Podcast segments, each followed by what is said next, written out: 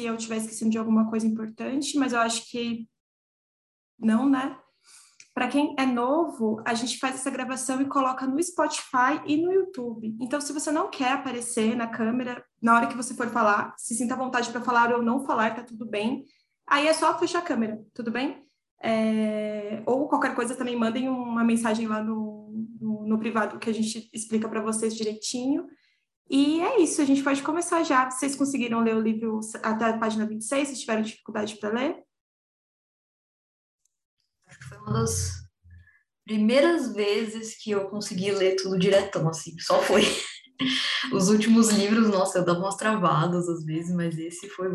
Quando chegou na página 26, eu fiquei, nossa, mas já? Já cheguei, já terminei. É verdade, foi rapidinho. Aí eu fiquei muito animada porque a Ju veio participar hoje, como vocês sabem, né? A gente ficou falando exaustivamente nas redes sociais para todo mundo saber que a Ju ia vir. É...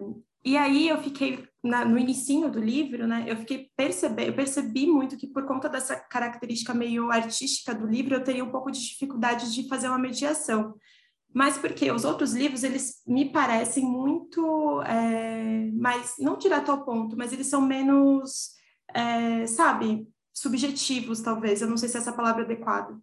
E aí eu queria saber se vocês sentiram isso também, como que vocês gostariam de pautar essa, essa leitura, se vocês acham que faz sentido a gente ir por página a página.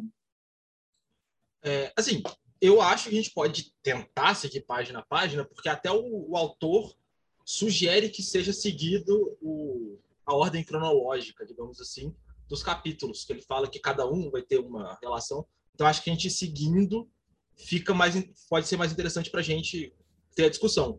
E como é, tem essa linguagem toda poética, se a gente tivesse assim, aquele momento de circulei esse parágrafo, coloquei uma interrogação porque eu não entendi porra nenhuma, aí alguém, às vezes alguém aqui tem uma visão e pode compartilhar com a gente, sabe? Acho que fica interessante. Boa, então vamos, bora. É, vocês querem começar pelo prefácio ou pelo exórdio? Prefácio. É, eu prefiro pelo prefácio também. Já fiz várias anotações. Dessa vez enchi o livro de post-it, gente. Eu tô cheio de coisa. Legal. É, a, eu, a primeira coisa que eu anotei aqui foi essa no primeiro página. Primeiro... Oi? A Ju mostrou o livro dela e, tipo, o meu tem, tipo, dois post-its oh, pra fora e o resto tá pra dentro dela com 700 mil anotações. É, o meu tem, tipo assim, uns 15, mas o dela tá... Mas é. olha, vamos lá, deixa eu justificar esses milhares aqui, né? Primeiro que essa aqui foi a versão, a primeira versão impressa real, bonitinha que eu tive do livro, né? E aí eu fui passando as anotações que eu tinha feito na tradução, porque apesar de fazer tudo, né? Hoje a gente, né, o trabalho de tradução, versão, revisão é tudo computador, mas eu ainda sinto em alguns momentos muita necessidade de imprimir e fazer as anotações e ver tudo mais, porque é meio que velha guarda da revisão. Então, eu tinha um livro outro, todo anotado, cheio de coisas que apareceram na tradução e cheio de anotações que vieram do próprio Peter, porque em muitas partes, justamente pelo caráter de lirismo desse livro, é, eu entrei em contato com ele. E ele é uma. Mano, ele é uma pessoa muito maravilhosa. Assim, ele foi um dos autores mais maravilhosos com quais eu já trabalhei assim de tradução. E ele era muito bacana, tal, e eu ia falando, olha, eu tô querendo traduzir isso aqui, mas eu queria ver se eu captei mesmo a tua ideia nesse parágrafo. E ele me mandava e-mails gigantes. Então eu tenho um monte de coisa anotada. Então isso aqui na realidade é o passar daquele papelada toda solta para cá. Então o livro é todo anotadão, mas tem umas coisas que eu conversei com ele aqui também.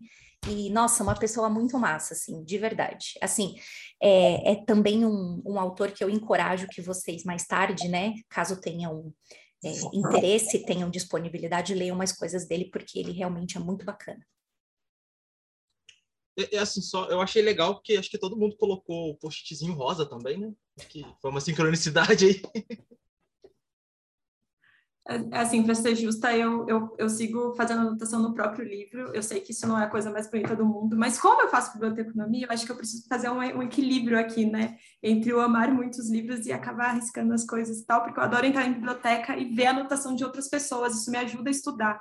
Então, eu estou torcendo para que um dia eu empreste esse livro para alguém e isso ajude a pessoa também, né? Enfim. Ju, você quer começar pelo prefácio, então? Você quer passar para a gente o que, como foi esse processo da parte do prefácio, o que, que você sentiu nele? Perfeito. É, eu acho que o importante da gente falar desse prefácio, né, primeiro, é quem escreve, tá? É, é, o Nicolai, né, ou Friswold, conhecido, né, mais aqui no, no Brasil como Friswold, né, ele é um cara gringo e que escreve muito sobre é, coisas que às vezes nós nem encontramos em português sobre a nossa cultura de ocultismo e de religião e tudo mais, né? É, inclusive, tem gente que problematiza muito isso, não tira a razão das pessoas, inclusive. É, mas é, é, bacana a gente saber quem, quem escreveu esse prefácio, porque assim, o Peter Gray, eu não sei se vocês conhecem, mas existe uma editora de livros ocultistas na Inglaterra que se chama Scarlet Imprint. E quem está à frente dessa editora é o Peter e mais algumas pessoas. E o Friswold publica muita coisa em inglês pela Scarlet. Então, na Scarlet existem é, é, obras do Friswold que nem existem em português, porque primeiro, né, ele escreve em inglês, né? E então a amizade, digamos assim, o conhecimento dos dois, um da obra do outro, e eles já trocaram muitas ideias, isso eu acho que se reflete bastante aqui nesse, nesse prefácio, né? A gente está vendo uma pessoa que realmente conhece o autor. Então, é, de novo, né, é um dos prefácios que, que mais é, se assemelham eu não sei, que são mais bem encaixadinhos. Eu não sei se vocês já tiveram esse tipo de, de impressão de ler prefácios que parece que foram comprados, né? Do tipo, ah, tá bom, alguém escreveu aqui, mas não tem, não tem muita ligação com o livro, né? E eu acho que a primeira coisa é, bacana é que você vê muito que quem escreveu esse prefácio leu e conhece o autor. Eu acho que essa é a primeira grande coisa, eles são muito ligadinhos. Mas eu eu acho que eu vou perguntar para vocês se tem alguma parte que vocês não entenderam ou se que vocês gostariam que eu comentasse para vocês, enfim, que a anotação aqui não é o que não falta. Mas, é, por favor. Ah, e uma coisa para contar para vocês: esse foi prefácio já escrito em português, tá? ele não escreveu em inglês e nos mandou, porque né, a esposa dele é, é brasileira, então ela ajudou ele nesse processo, então ele já mandou para a gente em português o prefácio. Ah, legal, e escreveu super bem, né? Porque é um texto muito bem escrito e tal. Eu não sei se eu tenho uma dúvida específica, assim, as coisas que eu marquei, o Peter acaba falando também no livro, né? Ele tá, ele tá meio que citando. E o que, que vocês acham? Vocês têm alguma dúvida, gente, especial no prefácio? Eu não tenho dúvidas, mas eu fui anotando várias partes que eu lia e falava, caramba, estou impactada. Esse foi um livro de grandes impactos para mim. E logo no comecinho, o que me chamou a atenção foi aquela frase, né? A bruxa é o que encontramos no fim do dedo apontado.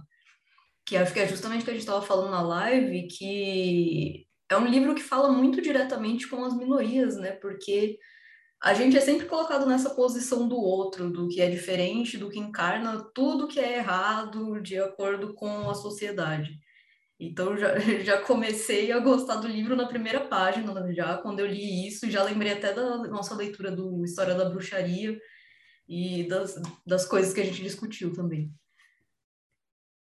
O próprio Peter Gray vai falar no primeiro capítulo, inclusive, que a gente vai discutir, que o conceito que a gente tem de bruxaria hoje, ele foi criado nos tribunais da Inquisição, né? Então, por isso que é sempre aquela pessoa é o que está na ponta do, do meu dedo quando eu aponto, é aqui, como ele fala aqui, né, de um jeito super bonito dele, é aquilo que eu não visto, é aquilo que eu não uso, que eu não venero, é sempre a bruxa, né? Então, é, é isso, isso também é muito é muito marcante nesse livro, e ele volta muitas vezes nesse ponto, né? Vocês vão ler também depois nos demais capítulos isso, né? Sim, eu acho essa é uma das coisas interessantes sobre esse livro, porque ele fala especificamente de bruxaria, né? E aí, quando a gente estava falando, discutindo entre nós três, eu, a Bibs e a gente estava falando sobre, será que a gente pergunta para a Ju o que, que é bruxaria na live? Será que a gente traz essa pergunta para o clube? Porque quando ele vai falar especificamente de bruxaria, às vezes tem essa dúvida a respeito do que é bruxaria, né? De como ela se dá. E aí, quando a gente leu, é, tanto quando a gente leu História da Bruxaria, e por consequência eu acabei entrando nesse curso de bruxaria natural, é, a minha professora ela tem essa pegada muito visceral em relação à bruxaria, o que eu acho maravilhoso, porque eu sentia muita falta disso porque eu vim da Wicca. É, e aí, uma das coisas que ela fala, e ela fala com muita frequência, é que a bruxa, a palavra, a denominação bruxaria, da bruxaria, ela nasce da Inquisição.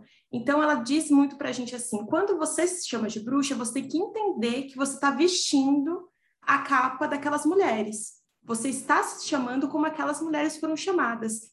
Você precisa entender que o seu posicionamento precisa ser político também, porque existe toda uma história de perseguição por trás desse nome. E eu acho isso muito importante, porque às vezes a gente quer, é, eu antes pelo menos, né? Antes, antes de eu entrar na bruxaria nesse de cabeça nesse aspecto visceral, que é uma coisa que eu senti muito nesse livro, a gente tenta separar isso para falar que a gente é a bruxa boa, mas aqui nesse prefácio, por exemplo, é, ele fala assim: se a bruxaria não tivesse presas, diabo, perigo e sexo, não seria bruxaria. Seria conformidade e mesmice, uma religião como a outra qualquer. Isso é muito lindo, é muito lindo. É o tipo de coisa que a gente lê e a gente fica totalmente arrepiada. Né? Enfim, era uma das coisas que me veio muito à cabeça quando eu comecei a ler de novo esse prefácio, porque eu já tinha lido antes, mas é sempre bom você reler, né, quando você vai fazer a parte do clube é, que ele vai trazer essa, esse aspecto da bruxaria como a coisa não limpinha e é algo que a gente sentiu muita falta. A gente sente muita falta em algumas leituras, como a gente já tinha conversado, acho que no último encontro, né, gente? No encontro etílico, a gente conversou sobre isso. Enfim, essa é uma das coisas que eu senti bastante quando eu fui lendo o prefácio. Sim, eu senti muito isso também, e eu gosto muito que a gente, o primeiro livro que a gente leu foi História da Bruxaria, né, apesar dos pesares, porque ele dá uma base muito boa para a gente poder entender algumas coisas que estão... Tem um gato mesmo no fundo, gente, perdão, talvez ela esteja carregando uma meia, porque quando ela mia desse jeito, ela quer atenção, ela fica carregando meia pro corredor.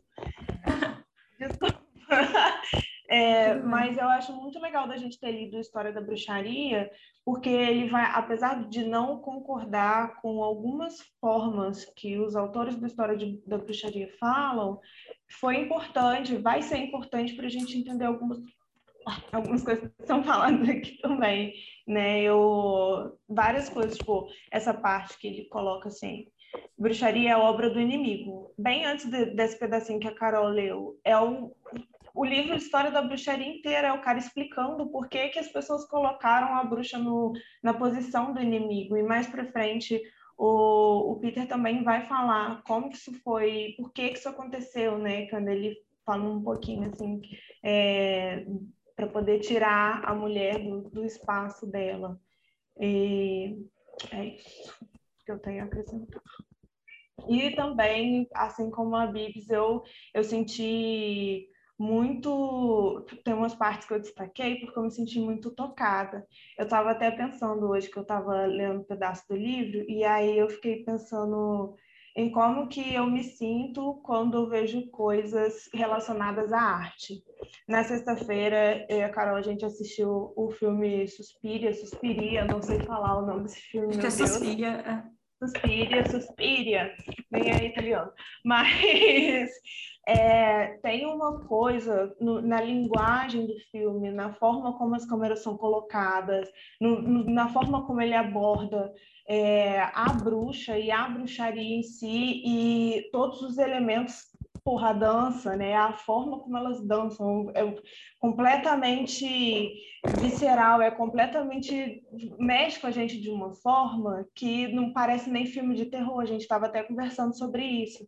E a forma como eu me sinto quando eu vi o filme, quando eu leio esse livro, é a mesma é, é, a mesma coisa, porque é como se eu estivesse enchendo por dentro, enchendo, enchendo, enchendo, e aí eu quisesse fazer alguma coisa depois, assim, ah, eu quero fazer alguma coisa.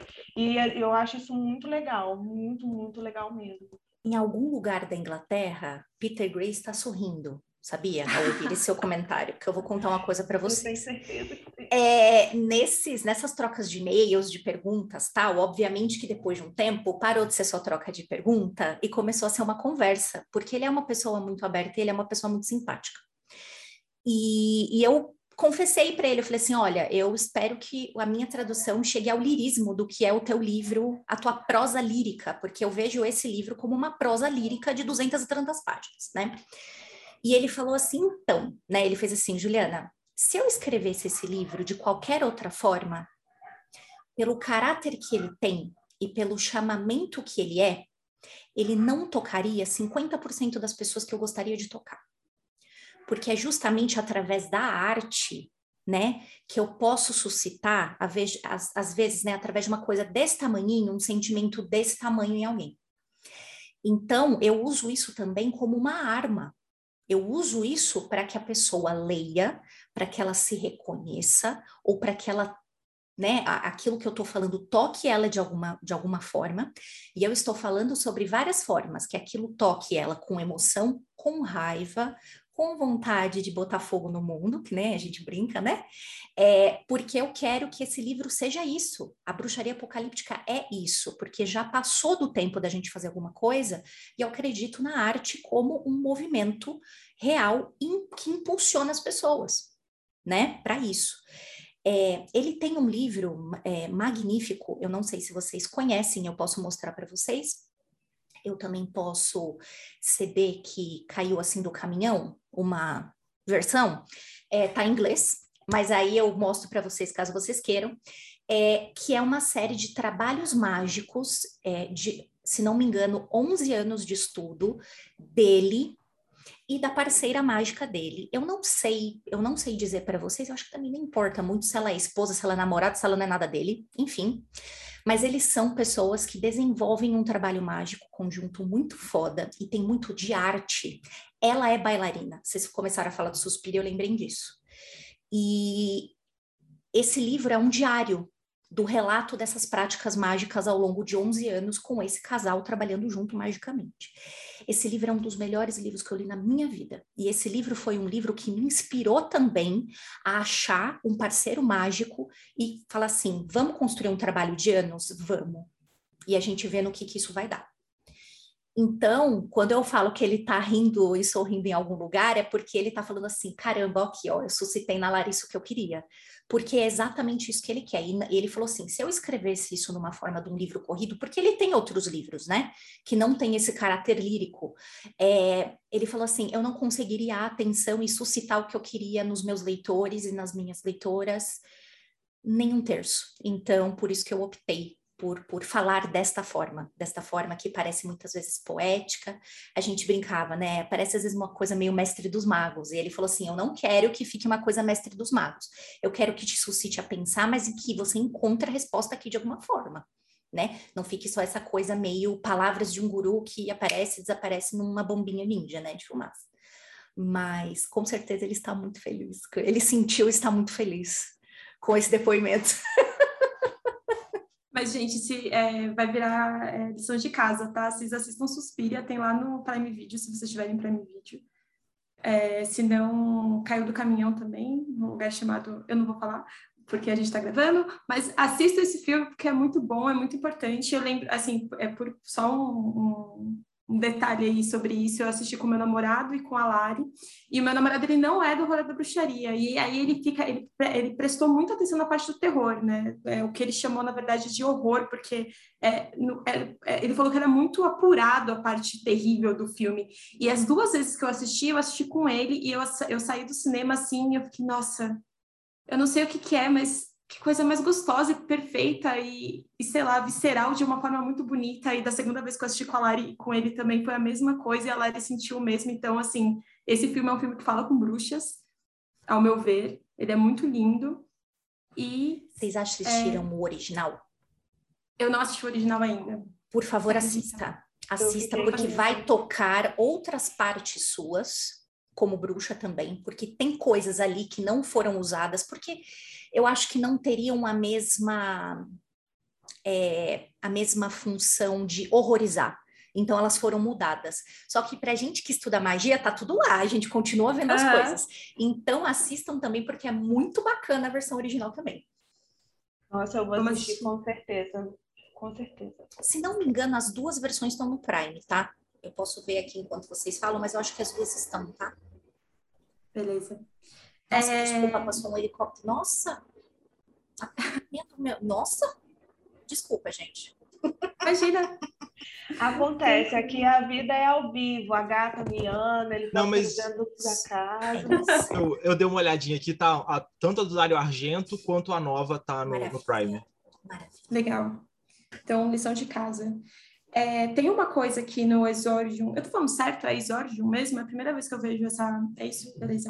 Tem uma coisa aqui que eu lembro, Ju, que você falou em algum Magicando, que eu não vou lembrar agora do número, obviamente, mas ele fala assim: é uma bruxaria para aqueles que sabem que a roda do ano se soltou dos raios das estações.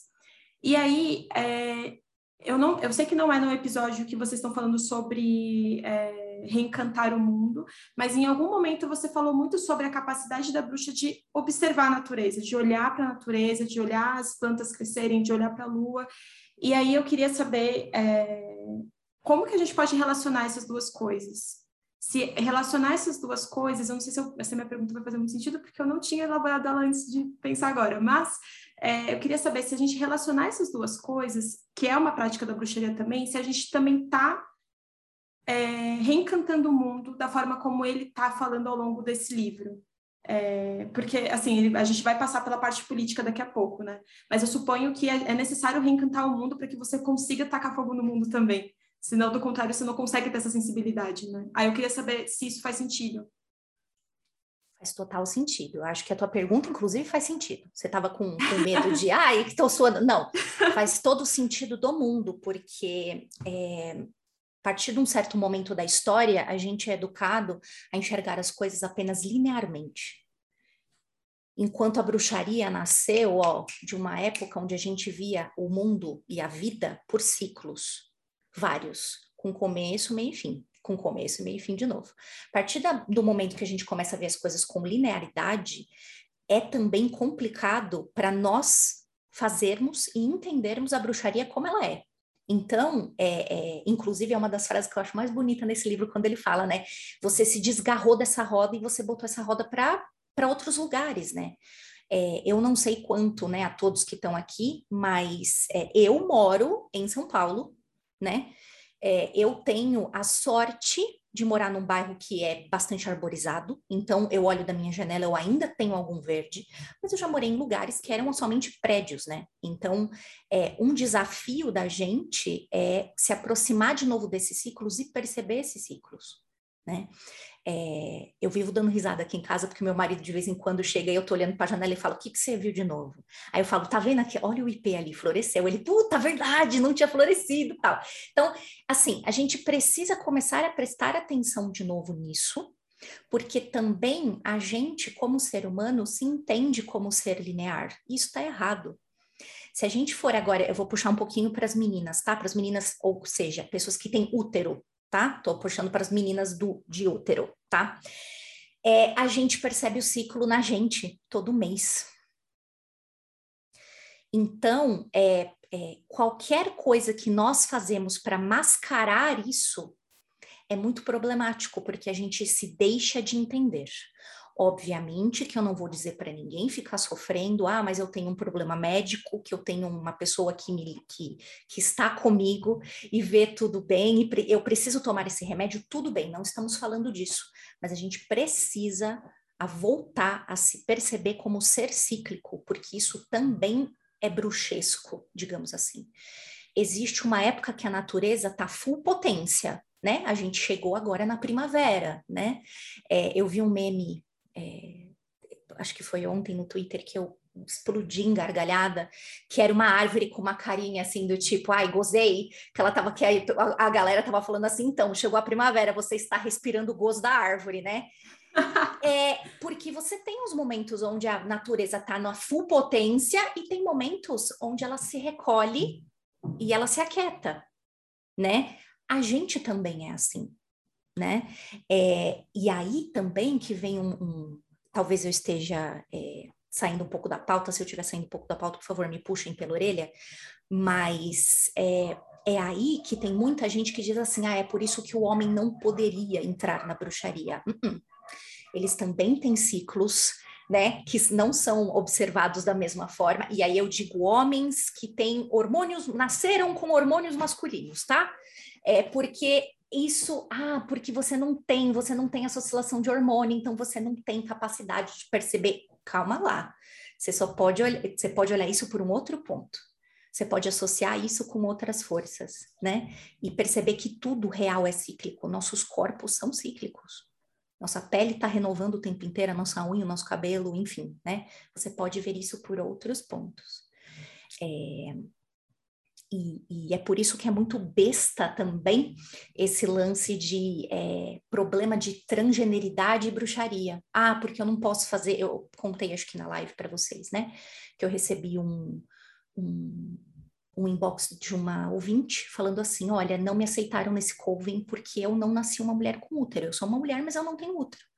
Eu falei: que bom que não te aceitaram, porque esse lugar é péssimo. Vamos procurar um lugar que te aceite, né? É, que bom que você não entrou nessa furada, ia ser um rolezão do Kleber, né? Falei assim, até já me fala qual que é, porque a gente desindica, né, para as pessoas. É porque todo mundo tem os seus ciclos e todo mundo pode se entender. Então, se reconectar a esses ciclos é muito importante. A gente que mora na cidade tem um pouquinho mais de complicações para fazer isso, mas a gente consegue de alguma forma, né? É, olhando, né, pela janela, olhando para o céu, né? Eu sempre falo que a gente perdeu é, a capacidade de olhar para o céu sem ser através de aplicativo. Por mais que a gente more em um lugar poluído, dá sim para ver muita coisa ainda. Ainda bem. Mas a gente pode continuar fazendo esses exercícios também. Então, a tua pergunta faz todo sentido e ela, ela ultrapassa mesmo. E agora, né, o, o chamado da bruxaria apocalíptica é esse.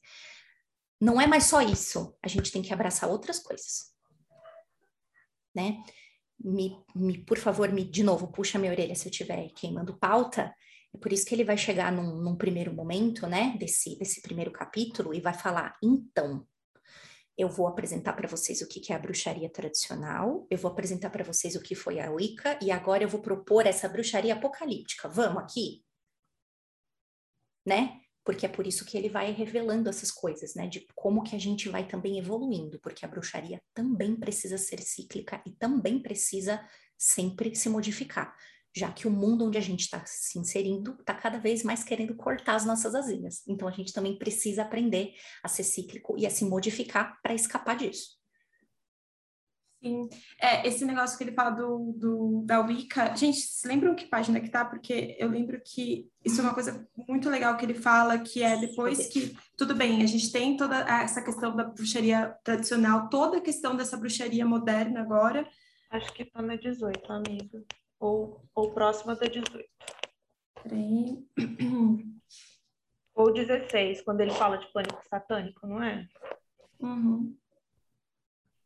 Uhum. É, é isso Começa mesmo. por aqui também. Uhum. É isso.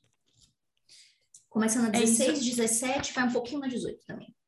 Ele vai falar depois de um tempo que no final do dia tanto faz essa treta, né? A gente não tem mais tempo para isso. Eu acho isso muito lindo quando ele fala isso. Não há tempo para ficar tretando entre o Wicca e tradicional. Vamos fazer essa bruxaria apocalíptica acontecer?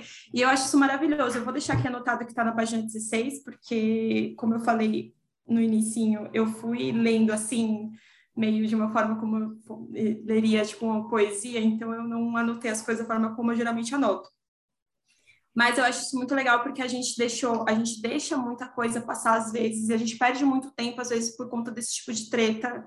É, por exemplo, a gente, é, vou dar um exemplo do, dos ciclos que a, que a Ju estava falando. A Dora, que ela participa do clube também, ela não veio hoje, mas ela faz todo um trabalho em relação ao ciclo. Né? Então, independentemente, se você é uma pessoa que menstrua, você pode fazer parte desse grupo que ela tem para fazer essas meditações, o que é incrível, inclusive, a gente sempre faz, eu e a Lari. É, e ela tem um trabalho muito forte nisso para a gente conseguir se reconhecer e se entender nos ciclos. E durante esse processo de trabalhar a bruxaria, eu não consigo mais desvincular uma coisa da outra. É impossível trabalhar bruxaria sem estar tá prestando atenção no ciclo, sem estar tá prestando atenção é, no Sabase, todas as coisas que estão acontecendo na natureza e não perceber que realmente a roda já era, entendeu, gente? A gente não está num lugar muito bom nesse momento, estamos indo para o caralho, essa é real. E aí, se você não presta atenção nisso, fica um pouco difícil realmente praticar bruxaria. Não é impossível, né? Eu suponho que não é impossível. Acho que sempre dá um jeito, tem um jeito de fazer as coisas, mas é, eu suponho que seria interessante. Se alguém tiver interesse também lá no, no, no clube, vocês podem mandar mensagem que a gente indica Dora se vocês quiserem. Enfim, é isso. O que mais, que, que mais, gente? Alguém mais quer falar alguma coisa a respeito dessas coisas que a gente falou até agora? A gente pode continuar para outro ponto. Vocês fiquem à vontade, tá, gente nova? Vocês podem falar quando vocês quiserem. eu só queria puxar uma coisinha antes, que eu acho que é bastante importante, porque é principalmente nesse lance da treta que você tá falando, né? A gente parar de ficar tretando é, e, ou dizendo que a minha bruxaria é real e a sua não, enfim, essas coisas. A gente precisa entender em que contexto histórico a Wicca toma força na Inglaterra tá? Isso é muito importante para entender por que, que a Wicca é Wicca e por que, que ela é assim, tá? É, a gente estava saindo no momento que Gardner começa a expor as suas ideias, no momento, no momento em que Doreen Valente começa a escrever as coisas, a, começa a publicar a carga da deusa, começa a escrever enciclopédia, começa a reunir um monte de documentação. É, no, no tempo onde é, é, Wicca Alexandrina começa a ficar muito famosa, entre aspas, né, com documentários em cima deles, às vezes até bem sensacionalistas, porque assim, a gente estava falando de um país onde a bruxaria era crime.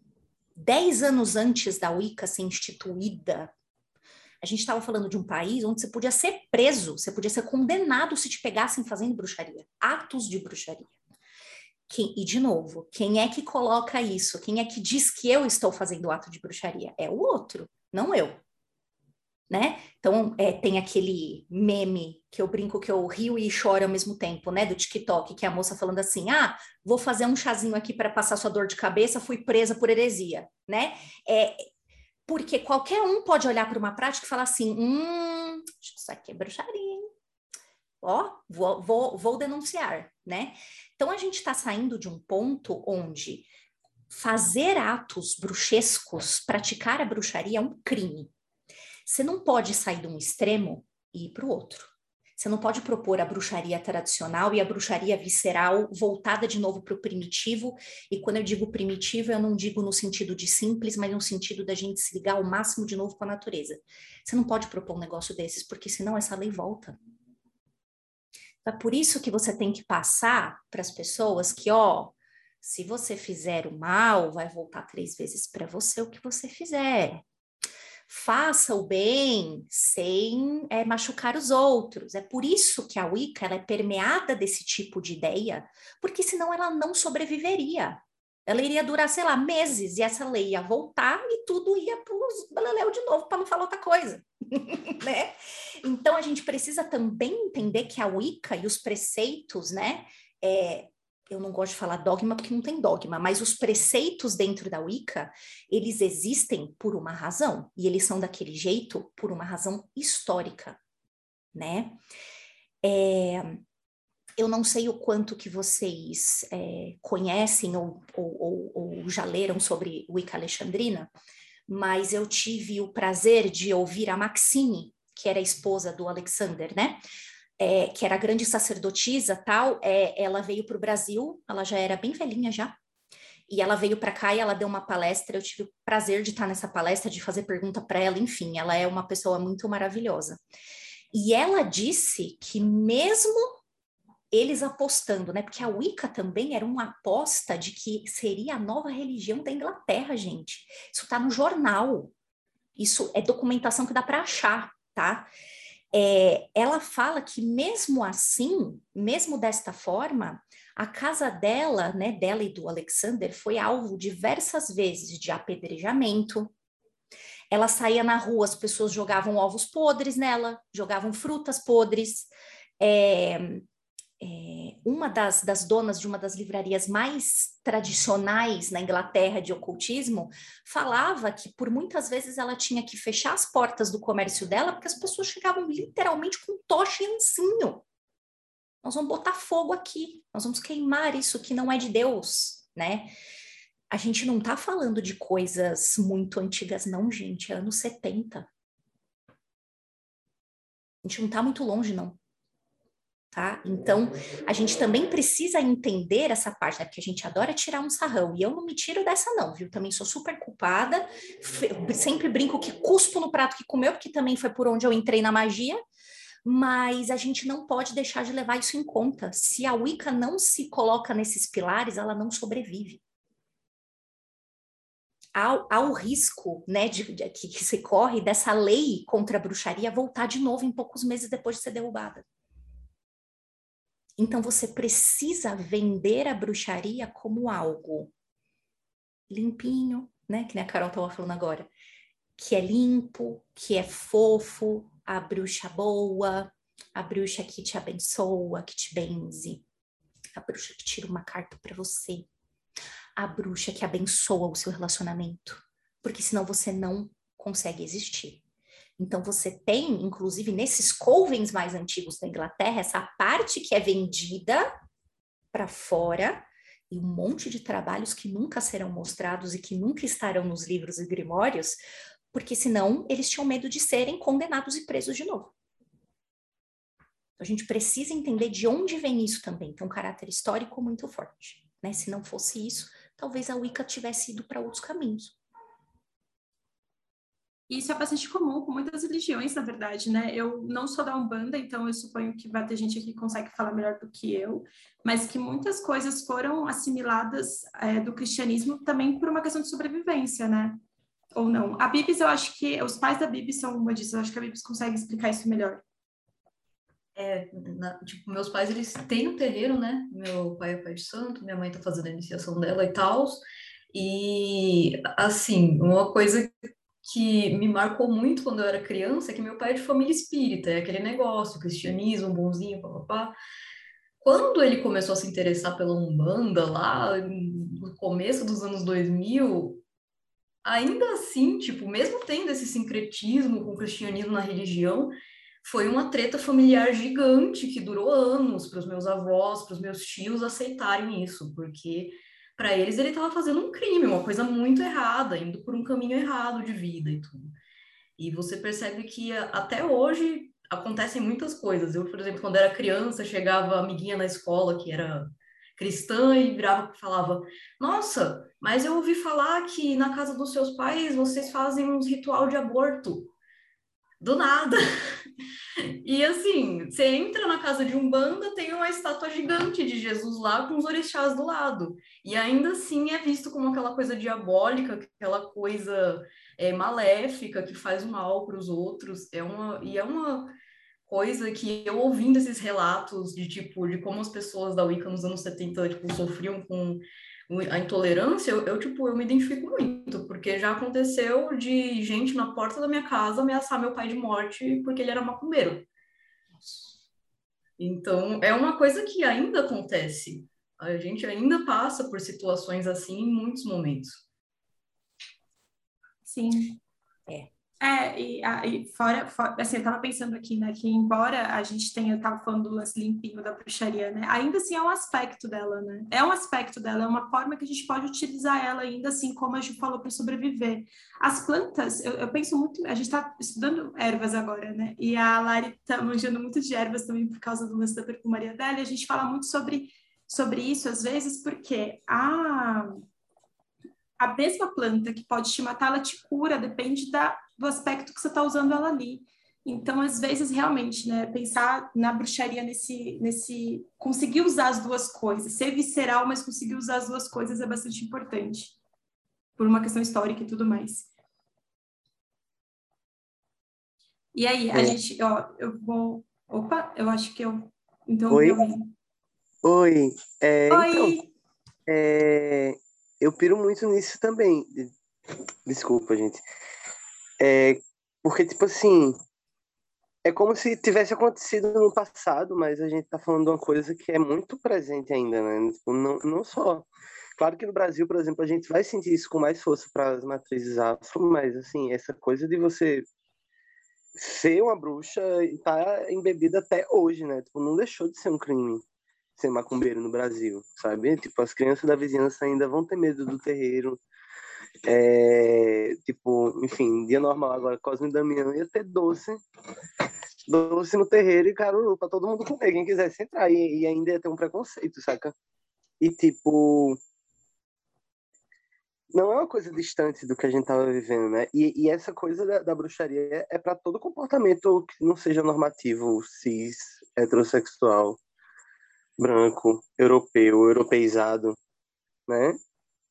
Porque, tipo, e aí e o que é interessante nessa brincadeira é que é que nem aquela galera dos, dos neonazis do Rio Grande do Sul, que mandaram a carta pro, pro partido nazista do, da Alemanha, eles falaram, eles mandaram a carta de volta falando, tipo, vocês são lixo, a escola da humanidade, a morrer todo mundo junto. Porque é isso. Aqui nós somos a, a própria relação que a gente tem com, com a América para com a Europa da vida, a gente já é bruxa, assim, como é uma terra de bruxaria. Da, passou do, do, do, meio do mar ali, de lá para cá, é magia pura, né? A gente vive isso constantemente.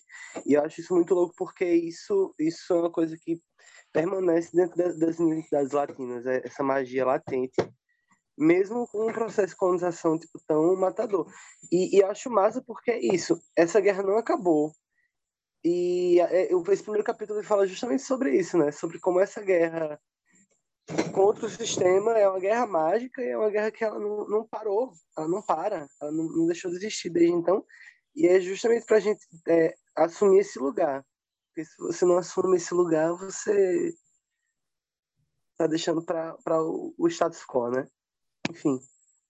É isso é, mesmo. Eu, eu amei, gente. Olha, a Carol conhece essa pessoa que eu vou falar talvez ela não reconheça agora nesse momento, mas acho que em algum momento ela vai lembrar. Opa, eu sei quem é. é eu conheço uma moça branca, tá? De é, frequenta os melhores lugares, é não não sofre, né? Tá muito longe de qualquer preconceito de terreiro, tá? É assim, é, ela é, se autodenomina bruxa, tá? Ela tem uma filha e ela matriculou essa filha dela num colégio católico, que inclusive foi o mesmo colégio que eu estudei a minha vida inteira, né? É, o Andrei vive brincando, né? Ele fala, ah, todas as bruxas que eu conheci estudaram em colégio católico. Eu falei, pois, né? Não tem jeito, quando é passeio é, né? E ela foi matriculada, e esse negócio de ter grupo de mãe e pai, WhatsApp, né? Essa coisa nova assim tal. É, alguém pegou o nome dela, jogou na internet e descobriu que ela era uma sacerdotisa e que ela fazia trabalhos, né, de, com bruxaria, tudo mais, que ela tinha um, um, uma parte da vida dela que era muito aberta é, sobre bruxaria, e as próprias crianças é, começaram a excluir a filha dela das brincadeiras, das atividades, e a filha dela chegava em casa e falava assim, mãe, é, a minha amiguinha, sei lá, desde quando não quer mais falar comigo e eu não entendo por quê. Até que essa moça encorajou a filha a falar assim: pergunta, pergunta por que, que você não está sendo chamada. E é, uma das crianças falou, falou assim: então, é, é porque a sua mãe é bruxa, sua mãe mexe com o que não presta. Então a minha mãe falou para eu ficar longe de você. A gente está falando de classe média alta, tá? A gente não está falando. Então, assim, é, é, é muito quando a gente fez a live, né, eu comentei que, que já foi o tempo onde parte das pessoas eram atingidas com isso. Todos nós somos atingidos com isso. Todos, né? Não existe mais divisão. Uns mais, uns menos, obviamente, mas essa guerra, né, chegou a um ponto que não, não se vê mais. Você não, você não tem mais um alvo que você sempre pensaria que tem, e é por isso que o Peter faz esse chamamento. A gente precisa se juntar. Porque essa marcha para nos aniquilar, ela está ocorrendo e ela vai passar por cima de todas as cabeças que não são as mesmas que as nossas. Então a gente precisa se juntar de alguma forma. Um detalhe importante, isso que a Ju relatou, aconteceu em 2011, mais ou menos, tá? Aqui na porta foi ontem, assim, que aconteceu isso, tá? Isso não é distante, não, e foi aqui em São Paulo, tá? Não é uma cidade do interior de Goiás, que eu imagino que é, vai ser mais, estou né? supondo aqui que vai ser mais é, religiosa ou mais tradicional, não, aqui em São Paulo isso. E é muito real. Se vocês quiserem, a gente pode até passar para a página 10, onde eu anotei aqui que ele está falando sobre um aspecto de a gente pode entrar no aspecto político da coisa, que eu acho que é um momento propício. Que eu até anotei do lado, assim, né? Um rolê meio anarquista. Inclusive, eu pedi para o Keller passar para mim algumas leituras anarquistas, porque por conta do bruxaria apocalíptica e de outras coisas, eu estou começando a tentar trazer as minhas paradas para um rolê mais político, porque eu não consigo mais desvincular uma coisa da outra, né? Sorte de quem consegue desvincular, porque para mim é impossível desvincular uma coisa da outra nesse momento, não é mesmo? E aí, é, a parte que eu estou falando é lá no terceiro parágrafo, uh, que ele está falando assim, que as bruxas, os satanistas e todo o círculo profano já se intrometiam e se misturavam na política desde o início, e assim como seu senhor, o diabo, rebelou-se contra Deus no céu, eles também se rebelaram contra qualquer forma ordenada e legítima de governo na terra. Eu gosto muito desse livro, porque esse livro é fogo no mundo demais. Inclusive, vamos terminar essa, quando a gente terminar aqui, vamos escutar lá o Avantir de novo, com todos aqueles sons, porque naquele dia, gente, eu escutei umas três vezes, entendeu? E eu fiquei arrepiadíssima, não consegui trabalhar aquele dia, foi uma coisa maravilhosa. Enfim, o que, vocês acham dessa parte? Vocês já, já associavam isso com política, bruxaria com política? Vocês separam isso? Como vocês se sentem a respeito dessa, Oi, é, eu acho que eu, me identifiquei muito com esse ponto. Eu estava escrevendo aqui no chat, mas vou falar, aproveitar o momento. É, eu sou da geografia, então, em alguns momentos, é muito difícil deixar de olhar para o mundo a partir da geografia, porque tem até uma frase que eu deixo no meu Instagram, que eu acho linda, que é, é o mundo é a geografia e tudo que nele há. Porque a gente sempre está analisando a relação da sociedade com o meio, e quando você citou nessa parte sobre referências anarquistas, a gente tem alguns autores na geografia que trabalham com a geografia anarquista, principalmente a relação da sociedade com a natureza, a partir da solidariedade, de formas de organização autônomas. E, e eu lembrei muito do Kropotkin e Elise R. Klee, eu vou deixar escrito no chat, acredito que sejam leituras que possam contribuir muito para essa associação entre como se relacionar com a natureza a partir de uma ideia de liberdade, uma geografia bem anarquista mesmo. E quando eu estava lendo os, as primeiras páginas, eu fiquei, cara, eu, até nessa hora eu não deixo de fazer geografia. É muito complicado. Mas eu acho que para quem se interessar, são leituras relativamente simples, assim, você não precisa ter muita noção de conceitos aprofundados da geografia e que podem agregar muito na leitura do Bruxaria Apocalíptica. Manda assim, manda, manda lá no, é, no Telegram, eu acho melhor, porque aí a gente consegue salvar para todo mundo depois. Eu acho que a Carol, a Carol Gatti levantou a mão. É, eu levantei a mão. É, eu estou entendendo ainda como que usa o Zoom. Tudo bem. É, tudo bem. Prazer estar aqui com vocês, é a primeira vez que eu estou participando. É, então, bruxaria apocalíptica, principalmente nessa parte que você citou, eu não sei se vocês já tiveram algum contato com a obra da Silvia Frederich sobre o Caliban e a bruxa. E o Peter, ele parece, né, que ele parece não, né? Ele faz uma crítica bem profunda, e eu nunca tinha lido uma crítica tão profunda quanto essa partir é, de alguém que pratica bruxaria, sobre o sistema capitalista em si, né? Então, eu lembrei muito da Silvia Frederich e ele cita ela em algum momento do texto, no sentido de que a caça às bruxas também veio permeada do início do protocapitalismo, né? Então, teve toda essa associação, né? E as mulheres elas representavam é, a proteção da terra, né? O plantio e tudo mais, os saberes da terra. Então, para o capitalismo conseguir se instaurar, né, fazer a propriedade privada ali, se apropriar das terras que não eram é, deles, né, de uma forma geral, se apropriar dos espaços, foi muito importante, né? Essa caça aos bruxas foi essencial para o capitalismo em si nascer. Então, eu senti nessa leitura, até esse segundo capítulo, que ele está falando, né? ele está nos convidando também é, a um ataque direto ao sistema de produção capitalismo e ao modelo econômico neoliberal, né? que isso está fazendo com que o mundo se parta e se rompa e que a bruxaria é, a, acima de tudo, é um chamado para essa reconexão e para esse combate direto, né? Tem uma passagem logo depois é, que ele fala que eu achei muito bonita, que o amor é a guerra para acabar com todas as guerras e a guerra se abate sobre nós.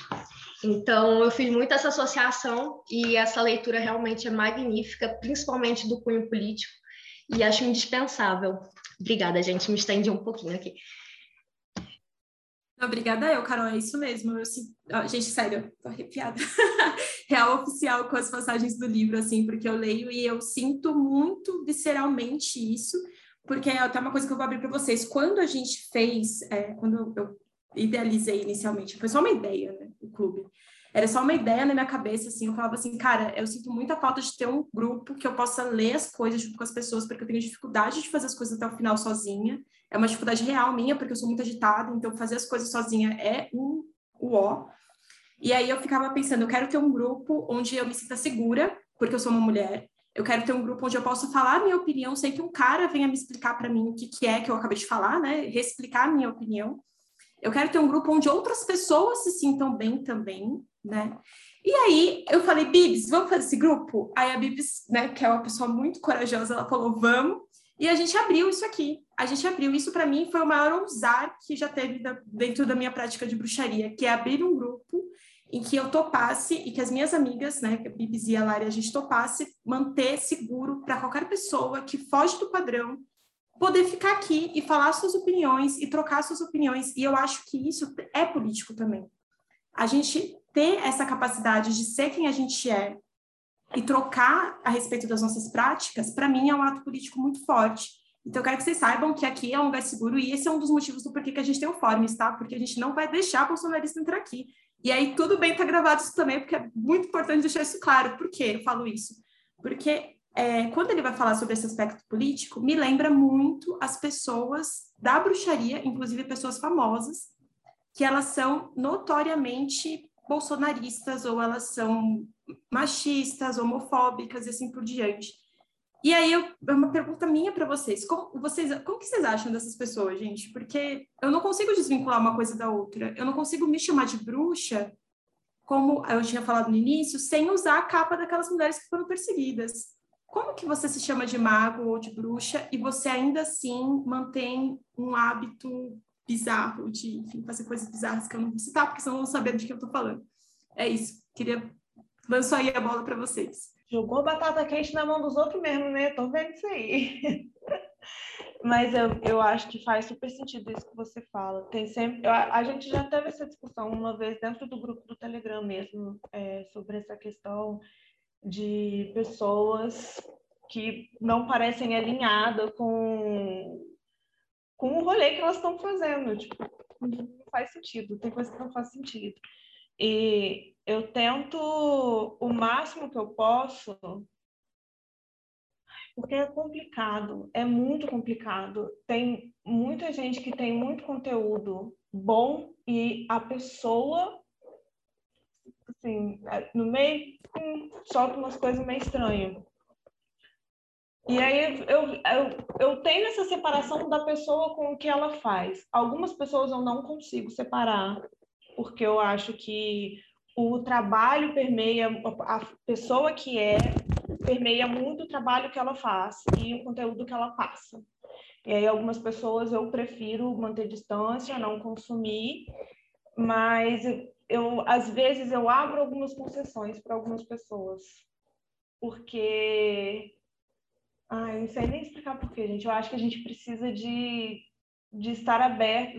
Não, pau no cu de quem é bolsonarista, mas eu acho que a gente precisa estar aberto de ouvir algumas coisas para a gente saber argumentar também, para a gente formar também é, nossa opinião sobre as coisas e sobre o que está sendo falado pelo outro lado, que às vezes a gente não concorda, mas que entendem o que eu tô falando, porque é, é, é, muito assim, eu não gosto, às vezes eu me forço um pouco a estar nessa posição, hum, mas é para eu não cair na mesmice, porque pode pesar para o lado de cá também. Tem gente que está do lado de cá também que também fala umas coisas estranhas, que, que sai muito da caixinha. Então, eu acho que é tudo uma questão de equilíbrio, uma fruta, uma droga, aquela coisa. E, e, saber balancear isso, não ir para muito para o lado de lá, nem ir muito para o lado de cá, para você conseguir manter equilibrado, para você ter consciência também e ter argumento quando você precisar de argumentar com algumas pessoas que não merecem ser seguidas, não merecem ter seus conteúdos consumidos, porque algumas pessoas são complicadas. Sim. A, a Ana Carolina está levantando a mão. Pode falar, Ana. Oi, gente. Boa noite. Olá. É, Boa noite. Primeiro, desculpa que eu estou sem vídeo hoje, porque minha webcam ficou É, segundo, obrigada por me aceitarem aqui, é a minha primeira vez participando. Eu estou muito feliz de ter chegado logo no Bruxaria Apocalíptica, porque é, eu sou uma pessoa de Ares, e a, história da minha vida é que eu sinto que eu basicamente tenho me afastado desse, desse processo, sabe? Eu tenho ficado cada vez mais passiva e mais tranquilinha. Então, a sensação que eu tenho de ler o Bruxaria Apocalíptica é como se eu estivesse meio que renascendo, assim, de voltar para onde eu deveria ter estado desde o início. E respondendo a sua pergunta agora, assim, é, eu acho que talvez até por, essa minha perspectiva um pouco combativa, de certa forma, é, que, que não é ideal, mas que estamos aí. eu acho que um, eu, eu sou uma pessoa que eu acho que assim, eu ve, eu entendo entre aspas por que essas pessoas conseguem ser bruxas e magos estando associadas com coisas tão diferentes, que é porque a sensação que eu tenho é como se elas estivessem sempre buscando poder e uma segurança, assim. E eu acho que é uma, é uma ilusão muito fácil de, de tentar procurar, sabe? De achar que você pode conciliar essas duas coisas, que você consegue ser bruxa e ser mago e ter um poder e uma segurança dentro da sociedade, que é uma coisa que eu imagino que boa parte das pessoas que estão aqui já, já perderam essa ilusão de que a gente não tem essa segurança mais, é, ou nunca tiveram a chance de ter essa ilusão, né? Porque acontece bastante. Um, mas eu sou a favor, de certa forma, de consumir os conteúdos bons, que nem a Larissa estava falando, que a gente vê que são conteúdos importantes, não no sentido de apoiar, não no sentido de dar voz para esses conteúdos, mas no sentido de aprender o máximo que a gente pode para poder voltar com aquele conteúdo que passaram para a gente e falar, tipo, não, mas eu, eu vou usar a sua própria arma contra você, sabe? Boa sorte agora, eu aprendi tudo que eu podia, mas eu não aceito que você fique onde você está fazendo as coisas do jeito que você está fazendo. Então, assim, é, eu tenho essa preocupação de tentar fazer esse processo do, do caiu do caminhão com essas pessoas, sabe? Tipo, eu não, não vou lá, não vou procurar, não quero saber, mas se por acaso chegar aqui numa fonte que eu não estou apoiando essa pessoa, eu consigo, sabe, por outras formas, não dar mais poder para ela, e sim pegar o que ela estiver me oferecendo e trazer de poder para mim, é, é, o caminho que eu tento caminhar quando possível, porque, assim, não, não é um caminho fácil, mas é o que eu tenho feito nos últimos tempos, que eu tenho tentado fazer. Boa. Eu concordo muito com você sobre esse lance do cair do caminhão. Eu pratico isso, inclusive. Embora, claro, tenha coisas que sejam muito assim, né, a mais, não vou citar cada uma delas, mas o cair do caminhão ele é sempre muito positivo. A Bibis ah, levantou a mão, e aí depois o Fenris também. Aí vocês podem. Aí depois eu, eu levantei queria... também, porque eu não tô achando a minha mãozinha. ah, então a gente também levantou a mão. eu, eu tô só, depois dos dois. Opa. Eu só queria é, falar que, tipo, eu levantei a mãozinha antes da Ana terminar de falar, mas enquanto ela ia falando, eu fui falando exatamente isso, porque eu tenho muito em mim esse pensamento de que eu vou pegar a sua arma e eu vou usar ela contra você. Tipo, se eu percebo que a pessoa tem ideias muito distantes da minha, age de um jeito meio babaca, mas, pô, tem um puta conhecimento, deixa eu absorver esse conhecimento aqui e eu vou usar ele para fazer as coisas do meu jeito e fortalecer os meus corres do meu jeito. E você fica com suas coisas aí, porque você já está numa posição privilegiada mesmo. Eu vou tentar me fortalecer do meu lado. Eu tenho muito essa visão, assim. Deixa eu dar a minha opinião agora. Pode ser? Pode, é... pode sim. Então, respondendo a pergunta, é, a, situação política no Brasil que aconteceu nos últimos, como tem se desenrolado nos últimos anos, é um, um, um pouco complexa, mas ela é, enfim, é Brasil. Aqui, é, o Som já fazia piada disso, que o Brasil não tem como dar certo, porque a gente tem uh, pobre de direita, entre outras coisas que eu não vou, não vou citar. Mas, enfim, é, essa galera que tem essa inclinação à magia e se identifica politicamente com o outro lado, é, eles participam, partilham do mesmo engano que uma parte da população que não a, a, absorve essa, essa, não tem essa paixão pela magia, não tem esse interesse pelo oculto, também sofre eles acham que estão sendo privilegiados por uma política exclusiva. É, uma política que privilegia os ricos. né, aquela classe mais alta da sociedade. E, e essa consciência de classe não existe. Então você tem gente de classe média, média alta, que se vê, que tem a impressão de que está sendo beneficiado por essas promessas que o outro lado faz. É, assim, então eu, eu vejo como gente que está só enganada ainda. Uh, gente efetivamente que, que efetivamente não gosta da, da pauta progressista, por assim dizer, né? Essa, essa galera eu acho um pouco mais rara. É possível que tenha, enfim, o nazismo produziu aí boa parte do conhecimento oculto que a gente tem. É, então não seria novidade, mas aqui no Brasil é uma minoria, se, se é que existe. Mas enquanto eles estavam falando, a, desculpa, eu esqueci o nome dela que estava falando, cara, eu achei maravilhoso. E é exatamente meu pensamento.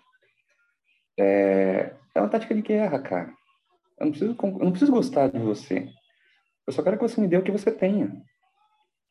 E, e à medida que você está me dando o que você tem, eu vou crescendo, eu vou adquirindo. E, se possível, eu faço o possível para que você não ganhe com isso. Agora que tem essa internet, que, que é tudo muito mais fácil, que é tudo muito mais fácil de ser burlado, é, de eu conseguir, inclusive de maneiras ilícitas, ou com o material que você tem, eu vou fazer isso. É... Tirar o seu palco, talvez. Voltando só um pouquinho atrás, é... a respeito da, da briguinha, da rixa entre o xerei tradicional e a Wicca, não vou me alongar muito, é... o Brasil sempre foi muito atrasado com relação a isso, tá? É, enquanto lá as coisas acontecem lá na Europa e nos Estados Unidos muito antes de acontecerem aqui e acabam lá também muito antes de acabarem.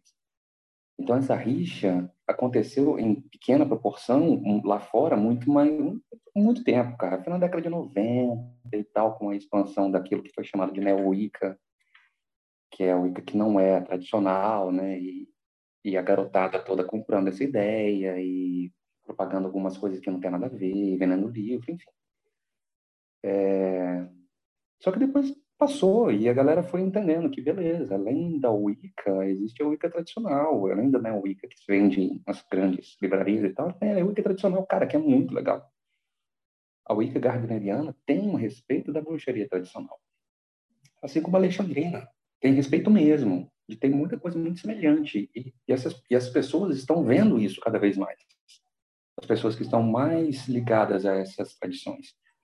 É, só que aqui no Brasil a gente a gente demora para acompanhar, né, para acompanhar o que está acontecendo lá fora e a gente às vezes acaba imitando muita coisa sem saber plenamente o que está fazendo.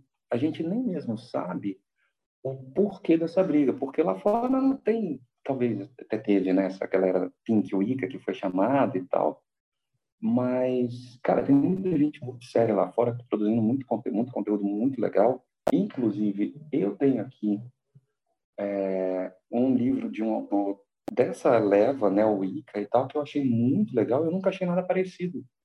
Nem os escritos tipo, mais famosos de, de ocultismo, que é um autor que foi lançado aqui, pelo, aqui no Brasil, que foi o Constantinos, que lançou a Bruxaria Noturna e tal aqui no Brasil, o Grimório Gótico, depois o Noturnicon, enfim.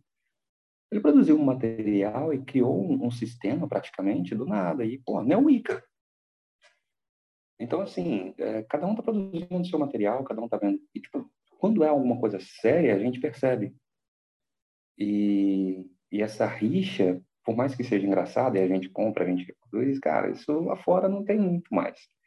E a gente, atrasado como é, ainda está repetindo isso porque teve muita coisa que foi lançado aqui meio póstumo, né, cara? É essa essa coisa da Pink Wicca, que foi chamado, da, das revistinhas de, de, de, banca, que foi aquela porta de entrada para muita para uma garotada toda, mas tipo, não é a imagem real da, da, da coisa mais, mais evolutiva, né? Da, de toda, não é toda a potencialidade da, da bruxaria, nem da Wicca. Então, assim, a gente meio que não acompanhou muita coisa, mas eu acho que lá fora isso não tem mais tanto. E aos poucos aqui também não. É isso, depois manda pra gente esse autor, porque eu não conheço ele. Eu acho que a Ju, eu tava vendo a Ju fazendo assim, a Juliana, assim. A outra Ju, né? Fazendo assim, ela conhece também a autora Ju. É muito bom de conhecer vários autores aí também de bruxaria. Depois, se você puder mandar pra gente lá no clube. E aí, a Ju Ponce levantou a mão e a Camis levantou a mão também. É, rapidinho. Só um adendinho bem pequenininho para a fala do Fenris. É, o nazismo se apropriou de muitas coisas. O nazismo é o grande gafanhoto, filho da. Não vou falar porque eu não sei se vocês né, gostam disso na gravação, mas de muita coisa do ocultismo. E é por causa dessa gente que o meu ponto de estudo, eu preciso tomar um cuidado desgraçado, e eu não fico falando sobre isso o tempo inteiro, porque não. É, e, e, não estou culpando as pessoas, tá? Elas não estão erradas. É, porque eu morro de medo de ser associada neonazista. Mesmo, todo mundo fala, ah, porque você deveria falar mais, você deveria escrever livro. Eu não sei se eu quero comprar essa bronca principalmente porque aqui no Brasil, o armário do neonazista é muito mais cheio de gente. É, inclusive, foi uma coisa que eu tuitei lá em 2016. Eu estava lembrando de. Esse livro aqui foi publicado na época do hashtag Ele Não, tá? Ele, ele volta, né, numas horas, né? Que coincidência, né? Se a, gente, se a gente acreditasse em coincidência, né? Mas ele volta numas horas, e eu me lembro que eu falava assim, né, que o armário de neonazista no Brasil tá mais cheio do que o armário do viado. Muito mais, muito mais, porque tem gente que, por causa de quem está no poder hoje, tomou a coragem de sair deste armário que deveria ter sido botado fogo. Desculpa aí a, a, a, a, a nada é, é, singela metáfora, porque as pessoas de repente começaram a achar que era ok falar sobre coisas horríveis de novo e não terem as, a, não terem as consequências disso. Então, isso é uma coisa horrorosa. Quanto a vocês perguntarem, tá? É, ah, eu não, eu não consigo entender. Eu conheci um monte de gente da Wicca bolsonarista, ó, muita gente, muita gente, tá? É, depois de uns anos nesse rolê, a gente entende que existem consideravelmente dois tipos de pessoas que fazem magia aquelas que fazem magia porque precisam e aquelas que fazem magia por puro ego. Quem faz magia por puro ego para se sentir poderoso não tem compromisso com a coletividade, não tem compromisso com o que a gente vai ver aqui no capítulo, né? Com a ecologia, não tem compromisso com é, discussões sociais. Então, essa pessoa ela não tem nem problema econômico. Se a magia dela der errada, é um grande foda-se, porque ela não vai perder o privilégio dela. Então, o, que a gente tem que entender é que quem faz magia e está desse lado é porque não tem o que, o que perder. Ou melhor, ela olha e ela fala assim: opa, eu não quero perder o meu espaço para essa galera lacradora, então peraí que eu vou começar a falar contra essa galera, que magia não é isso, que magia tem que ser. E rolou, né, ultimamente, uns papos muito esquisitos de magia pura. O uso dessa palavra me arrepia até o último fio de cabelo do cu. Eu fico desesperada quando eu ouço esse tipo de coisa, né? Então, a diferença é essa, gente tem gente que faz magia porque precisa, eu preciso resolver a minha vida. O que, que, é mais perto e mais rápido e com instrumentos que estão à nossa mão? É a bruxaria. E é por isso que é bruxaria apocalíptica e não é, magia cerimonial apocalíptica. Não dá para ser. E nada contra, tá? A magia cerimonial. A magia cerimonial tem uma puta importância, ela tem que existir. Mas a gente está falando de pessoas que precisam para ontem de um resultado, porque isso pode às vezes depender da própria segurança às vezes pode depender da própria vida, né? É... Tem gente que se protege com magia para não apanhar mais, porque faz parte da sigla LGBTQIA+. Tem gente que usa magia para se esconder, porque não é bem-vindo dentro da própria casa. A gente está falando de, de problema. Tem gente que faz magia porque tem fome. Quem está num lugar de tranquilidade, de conforto e que não precisa disso, faz magia pelo ego, por falar, olha só como eu sou foda e eu consigo modificar coisas, porque sim, a magia modifica coisas, qualquer uma delas. Então eu entendo que a pessoa que tem essa visão e que está fazendo magia, ela não faz magia porque ela precisa, ela faz magia porque é gostoso, que massageia o ego, porque é gostoso você saber que você tem o poder de mudar alguma coisa. É, é, isso mesmo, o lance do ego ele é real, assim, e sobre as Wiccas que eram é, bolsonaristas antes do Bolsonaro existir, inclusive. Muito antes da gente ter esses problemas que a gente estava tendo, antes mesmo do impeachment, eu via umas falas assim absurdas, absurdas. E elas são, e isso é real, viu, gente? Isso é real. Ó, a Camis levantou a mão, aí depois vocês têm que me ajudar com a, com a fila, porque eu, é a primeira vez que tem essa fila, eu estou achando lindo, só que eu não sei organizar ainda. Eu acho que é a Camis, a Ana e o Ulisses. Aí pode ir, Camis. A gente aprendeu a usar a mãozinha, né? Geralmente a gente é mais caótico, a gente está muito organizado com a Júlia, tá? Completamente organizado.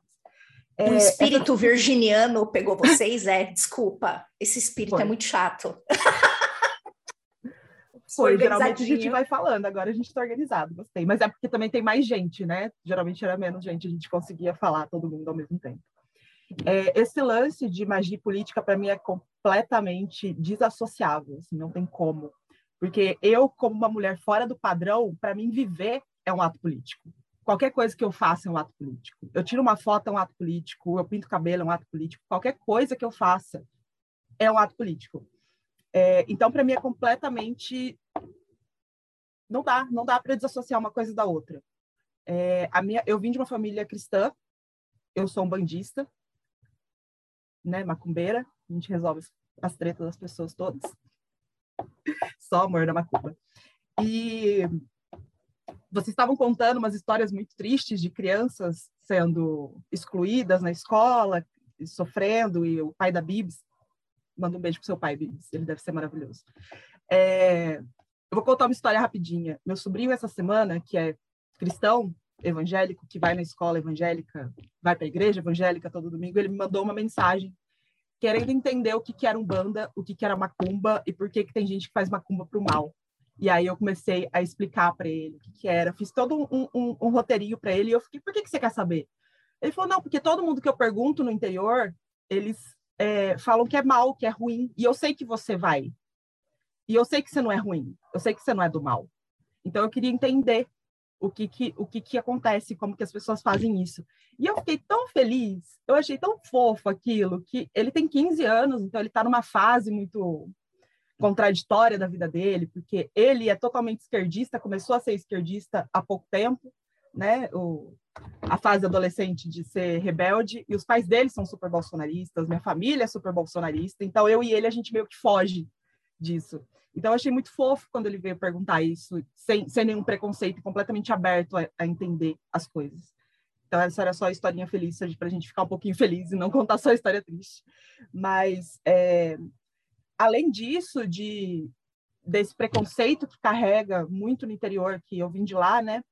A gente passou há pouco tempo por um caso de pânico satânico associado a terreiro aqui no Brasil. A gente teve o, o serial killer de Brasília, que no final das contas não tinha nada a ver com terreiro, que não tinha zero coisas a ver com qualquer tipo de bruxaria, inclusive ele era cristão, né? Depois que descobriram que ele ia para a igreja, ninguém mais tocou no assunto de sacrifícios humanos porque será? Mas enquanto estava associada a terreiro, era tudo era sacrifício humano. Então, para mim, não, não, as coisas não se desligam, as coisas não se separam de forma alguma. É, e esse lance de consumir conteúdos, eu tenho um acordo comigo mesma. Eu consumo qualquer conteúdo desde que eu não pague e não dê dinheiro para uma pessoa pau no cu. Se eu não for dar dinheiro para pau no cu, para mim tá tudo bem cai um link aqui na minha mão com um texto qualquer, eu vou ler, eu não vou deixar de ler. Cai um filme de algum diretor, de algum ator que é um grandíssimo de um filho da puta, a gente consome, desde que eu não dê o meu dinheirinho suado, porque né, é difícil ganhar dinheiro, a gente sabe, todo mundo aqui, ninguém está na faixa rica da sociedade, todo mundo está naquela faixa. É mais fácil a gente ficar pobre do que ficar milionário, aquele famoso é bem mais fácil todo mundo aqui perder tudo do que ganhar um milhão de reais amanhã. Então, desde que eu não pague o meu dinheiro para essa pessoa, desde que ela não enriqueça ainda mais com os meus, com o meu dinheiro, eu consumo qualquer coisa. É, esse foi o meu TED Talks. Muito obrigada por participar. Arrasou, Camis. É, eu descobri que, na verdade, o Ulisses e a Ana não tinham levantado a mão, eles estavam batendo palma. Eu ainda não sei muito bem a diferença entre as duas, os dois emojis, então peço desculpa o vacilo. Eu também não Mas... sei. Estou aprendendo agora, viu? Também não sei. Mas eu acho, eu acho que na hora que alguém bate palma, aparece assim em cima do participantes. Aí aparece tal pessoa. Levantou a mão, na verdade, a pessoa levantou a mão. Então eu vou ficar atenta aí, gente. Mas o tempo está correndo, né? E aí eu vou. A gente provavelmente não vai conseguir terminar de ler tudo, porque o papo está muito bom. E eu sabia que esse, que esse livro ia trazer muita coisa, porque a gente está num momento muito. Né? A gente está no momento. Esse é o momento da bruxaria apocalíptica. Se a gente estava achando que o apocalipse estava acontecendo antes, olha para o redor agora, gente. 2021. Olá, o apocalipse está aqui. Ele está na nossa porta, inclusive. Então a gente tem muita coisa para falar dele, é normal. Eu não sei se a gente vai conseguir terminar, mas a gente continua no próximo encontro. E a Ju está convidada para vir quantas vezes quiser, claro. Mas a gente pode. É, eu estava pensando em algumas coisas para trazer do livro, que talvez estejam mais próximas dessa parte agora, e as meninas me corrijam se, se vocês acharem que é melhor trazer outra coisa. Mas na página 15, ele vai falar a respeito do Tupac, quando ele confronta é, vou até ler aqui, ele fala assim, confrontou a psique americana com um bandido niga e tirou força disso, virando o pesadelo em volta, de volta em cima deles. Nós também podemos escolher abraçar o diabo que eles negam. E aí, eu queria trazer isso por quê? Porque a gente está conversando sobre as pessoas do nosso meio que assumem essa, essa outra máscara para sobreviver por ego ou por determinados outros motivos, né? Como o Feires falou, essas pessoas, muitas vezes, por uma questão de classe, elas estão também, elas também vão ser é, pisoteadas como a gente, embora elas não saibam ainda, né? E aí, uma das coisas que eu tenho pensado muito é que, no meio desse apocalipse, uma das coisas que vem muito, porque a gente vê pessoas do nosso meio indo para outro lado, porque a gente tem que lidar com tudo isso que está acontecendo, a gente desencanta. E nessa da gente desencantar, a gente deixa de lembrar quem a gente é, e aí a gente acaba. Não que a gente acredite no que as pessoas falam a nosso respeito, mas a gente deixa de usar essas coisas a nosso favor. E aí eu queria perguntar para vocês o que vocês acham disso. É, teve, porque teve uma vez na faculdade, uma história bem rápida também, não é uma história triste, na verdade, então se preparem para o TED Talks. Mas eu, na faculdade eu tava, é, podia fazer um trabalho do que eu quisesse fazer, e o que é ótimo, quando o professor faz isso, o que, que a gente faz? A gente aproveita para estudar bruxaria e ganhar nota, entendeu? E aí eu fiz um trabalhinho falando sobre, o, sobre a imagem da bruxa. Foi uma coisa muito rápida, porque eu não, não, né, não podia ser uma dissertação, então tinha que ser uma coisa, sei lá, de 15 páginas no máximo. E aí eu comecei a ter esses insights a respeito de usar essa imagem para é, a nosso favor e nos ajudar a reencantar o mundo a partir disso, a entender que beleza, tá uma bosta, mas eu vou usar isso a meu favor. E aí eu queria saber se vocês já tiveram esse tipo de, se vocês já pensaram nisso em alguma ocasião, se vocês já usaram isso a favor de vocês. E se a gente poderia usar por conta desse apocalipse que tá sobre nós todos. Várias perguntas.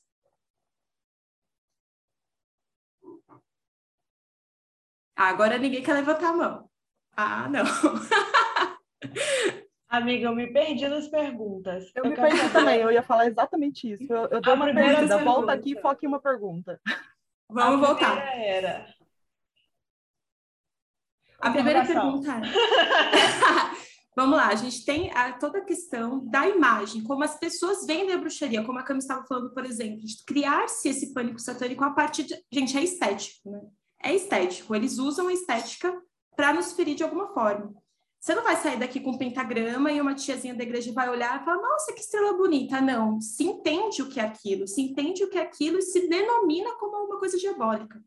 E aí, a gente está no apocalipse, certo? Eu quero saber, vocês usam isso? Vocês conseguem transformar isso, trazer isso a seu favor? Vocês acham que isso é possível? Eu acho que é possível. É, por muito tempo, macumbeiro foi usado como xingamento, ofensa, chuta que é macumba e tudo mais. É, eu me chamo de macumbeiro o tempo todo. Assim como eu, eu falo que eu sou piriguete, que eu sou puta, tipo, qualquer palavra que as pessoas usam para me machucar, eu pego para mim e falo assim, só mesmo, é isso aí, o que, que você vai fazer quanto a isso? Você não pode fazer nada quanto a isso. É, eu acho que tem muito um, um, rolê. A gente sempre pega muito no rolê cristão, né? Porque geralmente são essas pessoas que são as mais difíceis de lidar, principalmente. É, tem muito esse, esse, esse rolê cristão da pessoa não cuidar da, da própria, do próprio ser e se auto-iluminar, ou sei lá como é que é o, que os cristãos falam, e querer levar os outros para o céu à força, né? Tipo, você tem que ir para o céu, sim, você tem que fazer isso e se aquilo, porque você tem que ir para o céu. Mas, mano, eu não acredito nem no mesmo céu que você, por que, que eu vou querer ir lá? Você vai estar tá lá? Não quero ir, sabe? Você é chato. Não quero ir para o mesmo lugar que você. Então, acho que tem muito isso das pessoas quererem te converter na, converter na força, pela, tipo, te pegar pelo, pelo, pelo pescoço e falar, vai sim, vai adorar Jesus, vai adorar não sei o quê. Isso me irrita profundamente. Então, eu, eu pego muito essas ofensas que as pessoas jogam e, e tipo, falo, sou, e, e foda-se. Se eu for para o inferno, você é o que vou, não é você. O que você tem a ver com isso, entendeu? Acho que as pessoas têm muito essa, essa vontade de ser, sei lá, ser Jesus e colocar 12 pessoas atrás, andando atrás delas, porque eu sou super iluminado e você não é. é nossa, agora várias mãozinhas levantaram, viu? Era só formular a pergunta direito, Carol. tá bom. É, então, acho que tem muito isso, de assim como como o Tupac pegou Niga para ele e falou assim, sou mesmo, foda-se, eu também pego essas coisas tudo para ele falo, sou mesmo, foda-se, sabe? Eu acho que a gente tem que fazer isso. A Marcha das Vadias faz muito isso, né? De pegar a palavra vadia, que sempre foi usada como uma ofensa, e trazer e falar assim, somos mesmo, é, e foda-se. Eu acho que a gente tem, tem que fazer isso. Eu acho que a gente tem que desvirtuar essas palavras que são usadas contra nós e usar como escudo e falar assim, e aí, o que, que você vai fazer? Acho que não tem muito o que fazer além disso, né? Claro, além de fazer as nossas macumbinhas aqui diárias, né? Esquecendo a lei tríplice da Wicca, porque cada um com seus problemas, a gente faz as nossas macumbinhas diárias aqui. É, acho que não tem muito mais que a gente possa fazer que não seja isso, pegar o que eles usam contra nós e falar assim, tá, e o que, que você vai fazer contra isso? É isso. Ó, a Maia levantou a mão, Augusto, e depois a... Bicha, a minha vida inteira me disseram que eu era nojenta, um monstro, aberração, mongoloide, estranha. É, sabe, tipo. Sinceramente, assim, eu, eu conheço poucas pessoas que não foram, não foram é, hostilizadas por alguma coisa nas suas vidas, né? Não, não sentiram esse, esse lugar. E eu acho isso muito, muito louco, assim.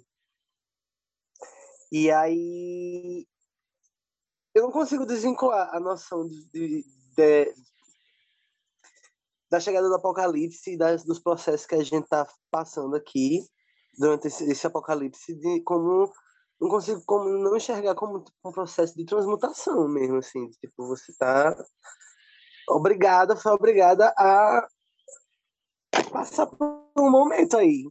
Você contigo mesma vocês baterem um papo aí, você e sua cabeça. E, e, tipo, eu não consigo ver assim, tipo, uma fora da outra, assim, sabe?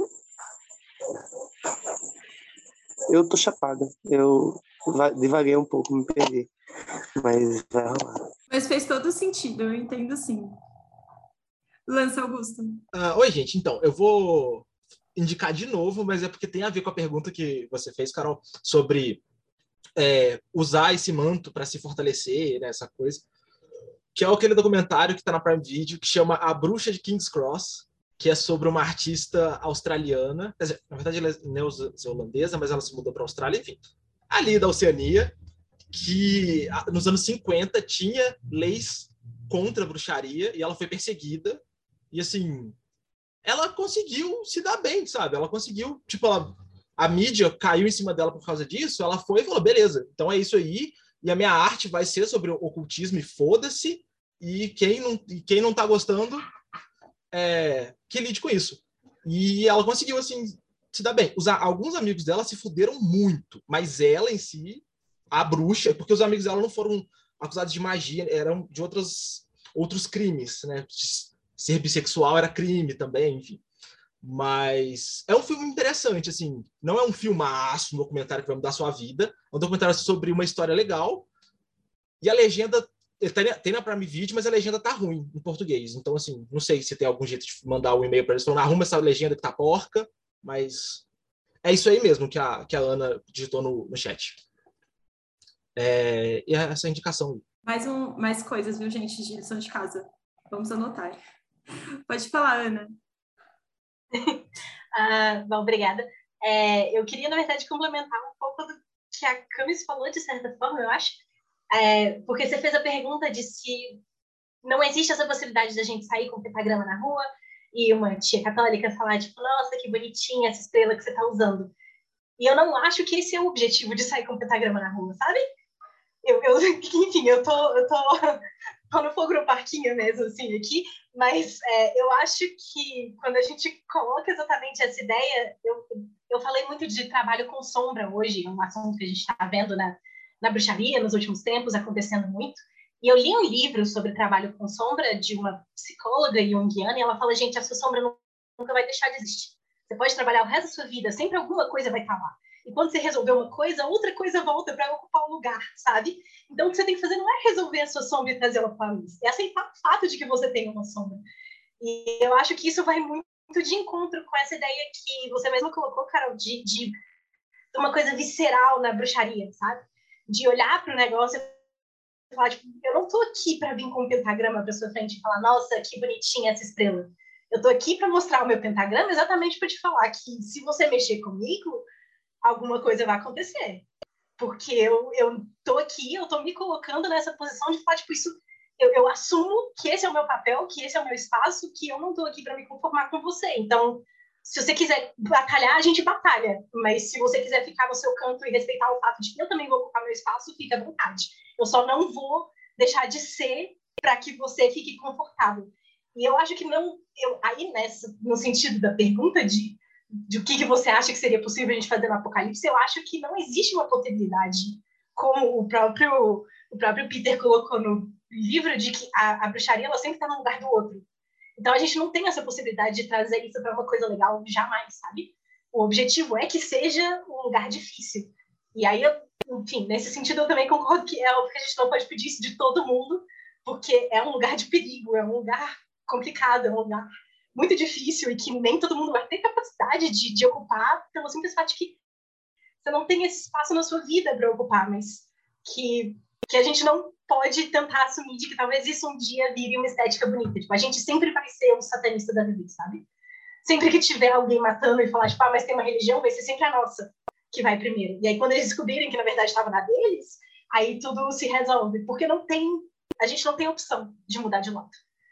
Então, é, enfim, é, é, um pouco nessa lógica de tipo, é, não tem o que fazer, mas é para isso mesmo que a gente está aqui, sabe? Eu amei, é isso mesmo, Carol, Ana, né, Ana? A Carol vai falar também, só queria dizer uma coisa antes da Carol falar, que era, a minha professora, ela fala uma coisa que eu gosto muito, que é, ela fala assim, bruxa esperta quer que os outros tenham medo. Usa esse medo a seu favor.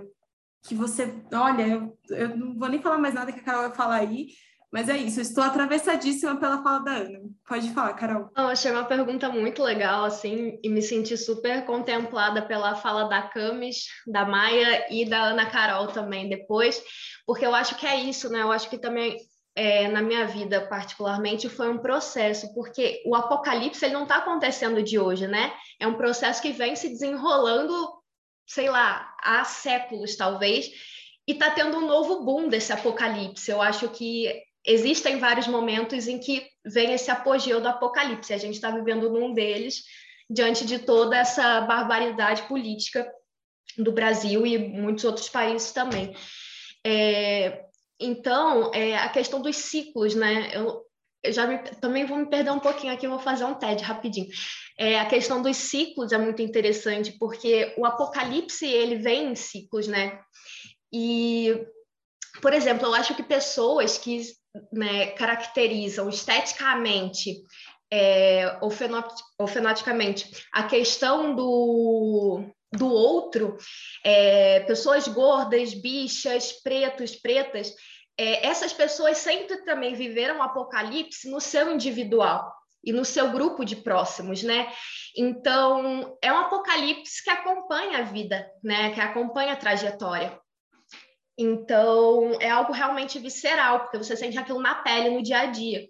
E, para mim, na minha história pessoal, essa questão de assumir isso para si teve dois momentos, porque teve um, o primeiro momento quando eu tive o primeiro contato com bruxaria também através da Wicca, lá na minha adolescência, 15 anos atrás, e aí adolescente tem toda a questão da estética, eu morava no Rio de Janeiro, então eu tinha assim pessoas que eu podia compartilhar minimamente isso, né? Tinha os grupos. E logo depois eu me mudei para Borda da Mata, uma cidade no interior de Minas com 11 mil habitantes. E quando eu cheguei lá, eu era o, o baque da cidade. Eu passei dos meus 13 aos meus 18 anos sem ter assim amigos na escola. Eu me trancava no banheiro e ninguém socializava comigo, ninguém tinha interesse. Eu também não tinha muito interesse. E, e aí eu me afastei por anos da minha vida da bruxaria, dos estudos, enfim. E aí, do nada, acho que ano passado, foi no começo da pandemia, o negócio voltou assim com uma força, uma força que nunca veio antes. E aí eu comecei a ler, aí comecei a, mais do que a estética em si, né, é, da vestimenta e tudo mais, a estudar mesmo. E falei, é isso, né? É eu começar a usar essa imagem porque eu sou isso, eu sou a puta, eu sou a louca, eu sou a bruxa, a mãe solteira, numa, também moro de novo numa cidade interior no, em Minas Gerais, pequenininha, e só isso, né? É, então, encarar esses estereótipos, assumir esses estereótipos de uma maneira que você ressignifique, né? E que você faça nascer a força daí, para si próprio e para o mundo também. Eu, antes de de começar a ler o Bruxaria Apocalíptica, eu também li um livro de uma psicóloga junguiana, que é o livro de Lilith, do arquétipo da sombra da feminina. Né? E é isso, nós todas somos né, Lilith, somos bruxas e é se apropriar, porque não tem outro caminho que não fosse apropriar dessa imagem. Então, adorei as falas, adorei a pergunta, gente, estou adorando esse grupo, o melhor grupo da pandemia. Obrigada. Eu fico muito feliz você está gostando. Eu estou adorando também esse encontro, porque são várias. Gente, esse livro é o tipo de livro que você ou quer tatuar todas as frases, ou você tem que passar assim um rolinho para poder pintar a página inteira, né? Que todas as páginas têm alguma coisa super incrível para conversar. A Ju levantou a mão. Agora eu aprendi a levantar a mão. É, boa. É, vocês estavam falando sobre sombra. Vocês estavam falando sobre sombra e, e, trabalho com sombra e como as pessoas começaram a mexer muito nisso.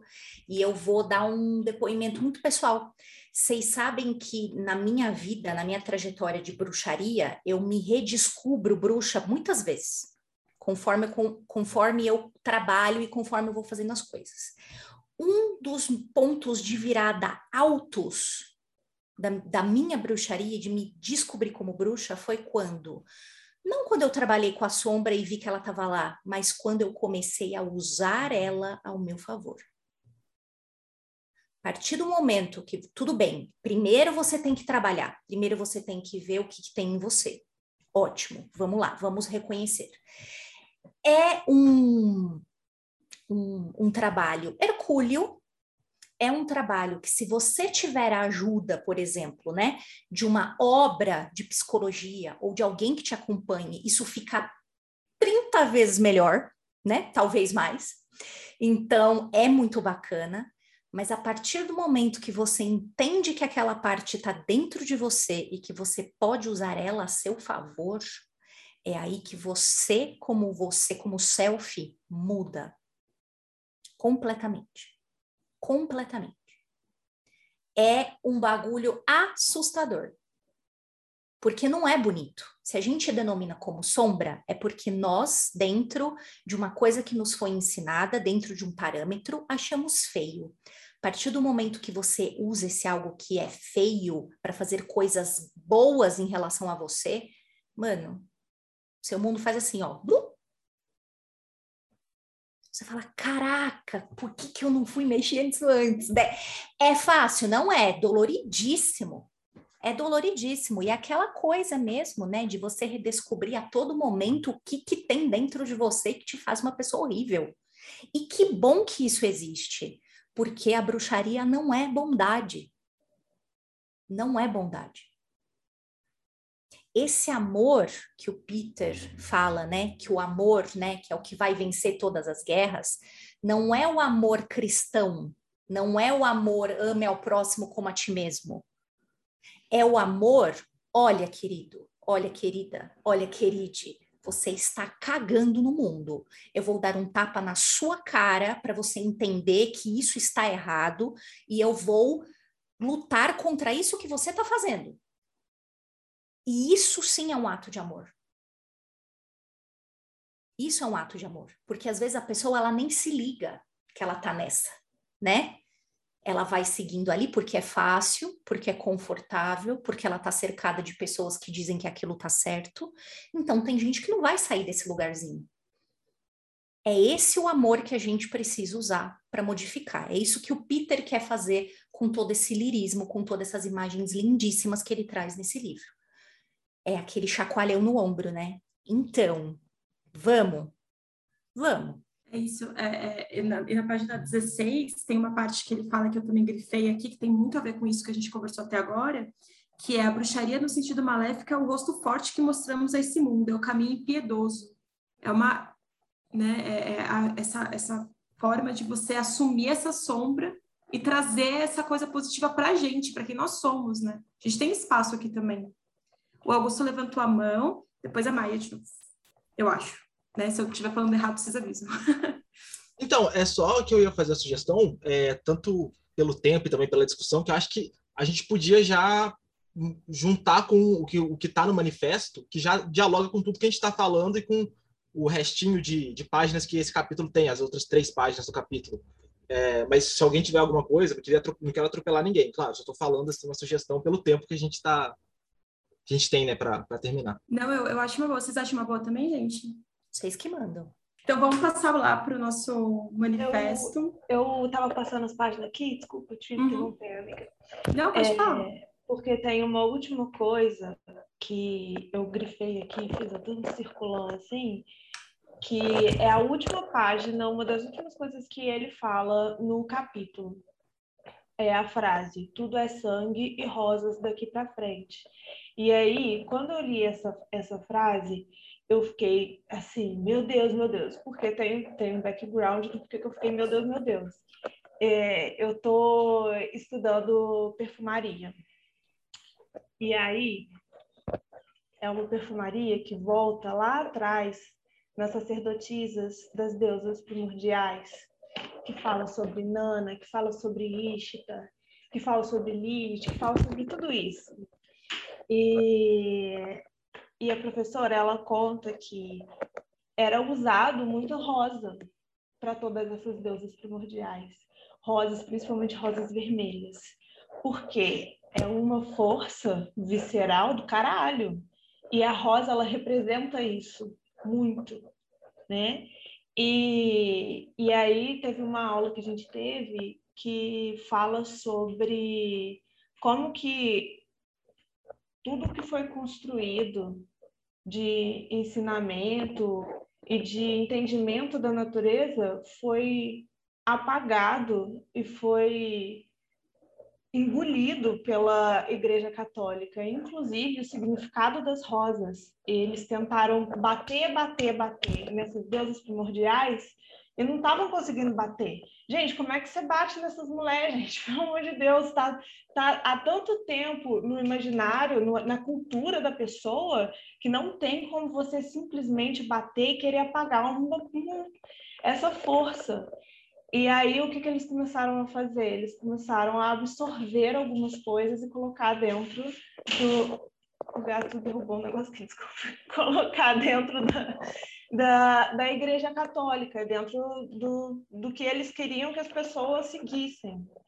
E a rosa foi uma coisa dessas. Eles tiraram a rosa vermelha, aí pegaram a rosa branca e colocaram como símbolo de Nossa Senhora.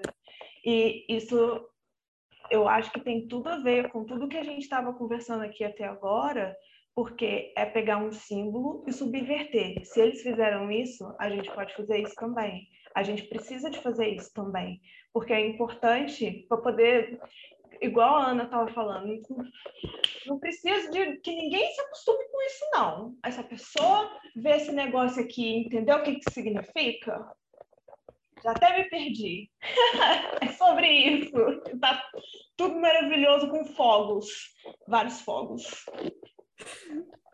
Essa é frase, isso. inclusive, que vocês destacaram, foi o começo de uma conversa, da conversa com o Peter, né? E eu lembro que quando a gente enviou esse e-mail para ele e tal, e fez essas perguntas, né? é, Ele, ele retrucou, ele fez assim: qual cor você acha que é essa rosa que está aqui? Eu falei assim, obviamente a vermelha. Ele falou sim. Eu não coloquei sangue rosa no mesmo, na mesma frase à toa, né?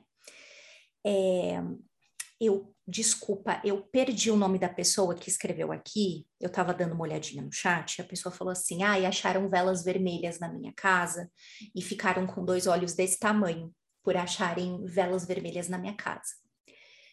É, e juntando ao que a Larissa acabou de falar, a cor vermelha, ela não é condenada, né, pelo cristianismo à toa. A cor do vermelho é o que tem mais de visceral. A cor do vermelho, Larissa deve estar estudando na, na perfumaria, né, que tem uma puta professora massa, é, é, que é a cor mais visceral e uma das cores mais ligadas a deusas e deusas criadoras. Não só destruidoras, mas criadoras. E o poder da criação nas mãos das mulheres é ruim para essa gente. Não é bom. Então, o que, que eu vou fazer? Eu subverto isso e falo que o vermelho é a cor agora sem nenhum eufemismo, da vagabundagem. O vermelho é a cor da prostituta, o vermelho é a cor da mulher que não se dá o respeito, né? Então você acaba voltando tudo isso contra essa imagem anterior de criação, de vontade de fazer viver, de vontade de gerar algo novo, de botar coisas no mundo novas. E não só destruir, porque a gente também tem o poder de destruir as coisas. E isso é cíclico. A gente volta, ó, como um ciclo, lá do começo da nossa discussão. Isso é cíclico. A gente também precisa aprender a destruir coisas. Sem ficar, ai, será que eu fiz certo? Será que era para ter? Não, se você se entendeu que esse ciclo é para acabar, é para acabar, de alguma maneira é para acabar. Então você também tem que entender que o seu poder destruidor é tão bom quanto o seu poder criador. Isso também é se entender como bruxa, como bruxo. Que isso faz parte de ciclo também. É, a, uma coisa que eu estava pensando aqui, para quem participou do, dos últimos encontros do Mágica Visual, a gente terminou ele falando sobre duas coisas que parecem que entraram no Bruxaria Apocalíptica sem querer. Nos últimos encontros, a gente falou sobre a raiva, e depois a gente falou sobre o final do livro. Ele fala: o que, que você vai fazer agora? Agora que você aprendeu tudo isso, o que, que você vai fazer? E ele vai falar sobre a arte, sobre a capacidade de você criar a partir da arte. E na, na raiva, foi, uma, foi um TED Talks enorme que eu fiz, porque eu estava conversando muito sobre isso na minha terapia, que era a gente precisa saber dominar essa força, porque essa é uma força destruidora e criadora, poderosíssima, que nos foi tirada para que a gente estivesse nesse lugar que a gente está agora esse lugar de que a gente não pode revidar, que a gente não pode falar nada, porque do contrário, né, a gente é a pessoa zoada, errada, briguenta, a gente dominar esse, esse, esse poder da raiva, que é extremamente importante. Eu penso muito no vermelho quando eu penso na raiva, né? A gente, eu vejo o vermelho quando eu tô muito puta, então eu, olha só, eu usei a palavra puta ali também, mas enfim, quem faz terapia entende que a terapeuta provavelmente associa as duas coisas, mas isso aqui é muito importante, tá, gente? Eu gosto muito de falar sobre isso porque eu penei tanto para entender isso que eu gostaria de pensar que eu posso ajudar alguém que esteja passando pelo mesmo, de não assumir e, e dar espaço para a própria raiva. Dentro da bruxaria dá para se usar muito isso. E a outra coisa que eu queria falar é a arte. Né? A gente terminou o último livro falando sobre isso e agora a gente entra no Bruxaria Apocalíptica, que traz toda essa poesia a partir de um lugar de destruição para se criar uma coisa nova. Às vezes a gente precisa destruir, a gente tem que permitir a destruição acontecer também. É, antes da gente entrar no manifesto, que aí eu queria perguntar para a Ju se você leria para a gente, se tudo bem. É, a Ana levantou a mão, pode falar, Ana. Dessa vez é bem rapidinho, é só uma coisa bem pessoal, que eu falei no início que eu sou de Ares, e eu passei boa parte da minha vida parecendo que eu estava sendo apagada, né? E é um pouco dessa sensação do que a Ju falou, assim, de que eu sempre me identifiquei muito. A gente tem essa coisa de ler horóscopo, a gente lia muito Witch, aí tem sobre as, as pessoas, as personalidades. Eu sempre, tipo, nossa, eu sou muito de Ares, eu sou muito de Ares, eu sou muito de Ares. E a sensação que eu tenho da vida em geral é essa, de que tipo, eu era raiva, eu era fogo, eu era, eu era vermelho, e aos poucos eu fui de diversas formas, que aí é, dá pra gente entender, eu já pintei meu cabelo de laranja, eu já pintei meu cabelo de rosa, mas eu nunca pintei meu cabelo de vermelho, sabe? Você não tem essa coragem de chegar lá, você não tem esse, essa, essa possibilidade de passar. E eu comecei a estudar bruxaria e realmente me envolver nisso no, no meio do ano passado. Um, e, e, eu sinto que todo esse processo tem sido esse exatamente o processo do bruxaria apocalíptica para mim, assim, que esse processo de falar tipo, não, quer saber? Eu posso. Eu posso ter raiva, eu posso ser vermelho, eu posso explodir. E isso não é ruim, isso me ajuda, isso me joga para frente, as coisas boas para mim e para outras pessoas. Assim. É, então, eu achei muito legal essa associação, eu achei muito legal você falar que você também pensava no vermelho, você via vermelho quando você sente raiva, eu acho que, de certa forma, todo mundo aqui tem um pouco dessa possibilidade. E eram várias coisas que eu não sabia, então, obrigada por, por terem me contado essa história, assim. Vou acrescentar na fala da Carol outra coisa que liga o mágica visual com o bruxaria apocalíptica, que a gente vai ver agora no manifesto, a ideia da máscara. Vocês não acabaram de estudar dentro do, do, do Mágica Visual a ideia da máscara? Como é importante a gente ter uma máscara mágica, né? Isso vai aparecer dentro do manifesto, inclusive com a mesma palavra.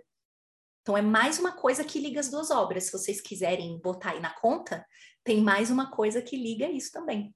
Se não me engano, é no capítulo 10, né? Que ele fala. Eu esqueci o nosso capitulagem, mas eu acho que é no capítulo 10. É, que ele fala sobre a importância da máscara, né? de como você criar essa persona, né? E, e, tá aqui também, tá aqui no manifesto. É, é assim, a, a, gente não combinou, né? Mas coincidências não existem, porque, pelo amor de Deus, isso aqui é um clube ocultista, não existe coincidências. Mas no finalzinho a gente fez uma meditação com o Keller e ele trouxe uma, uma, um sigilo que foi feito a partir de uma ideia anarquista. Então, assim, está tudo ligado. Aí começa aquela musiquinha do. do. Ai, gente, esqueci. Arquivo X. Do Arquivo X, isso. Obrigada, Ju. É, vamos então para o manifesto para a gente terminar? Antes, Ou antes, acho que a Camis queria falar. Só, Pode falar. É, deixa eu só fazer um comentário que tudo para mim é vermelho. Eu não sei se vocês notaram, mas a minha casa meio que tem vermelho em todos os cantos. Porque ao contrário da Ana, eu sempre fui muito calma. Desde criança eu fui criada para ser calma, para ser tranquila, porque eu, eu tinha um irmão mais velho que para ele era tudo permitido, para mim nada era permitido. Era uma coisa assim, tipo, você é menina, você não pode. E e para mim, quando eu descobri a minha raiva ainda muitos anos atrás e eu descobri que eu podia usar ela ao meu favor, eu comecei a me apropriar muito do vermelho. Então, para mim, vermelho não significa raiva, para mim, vermelho é movimento.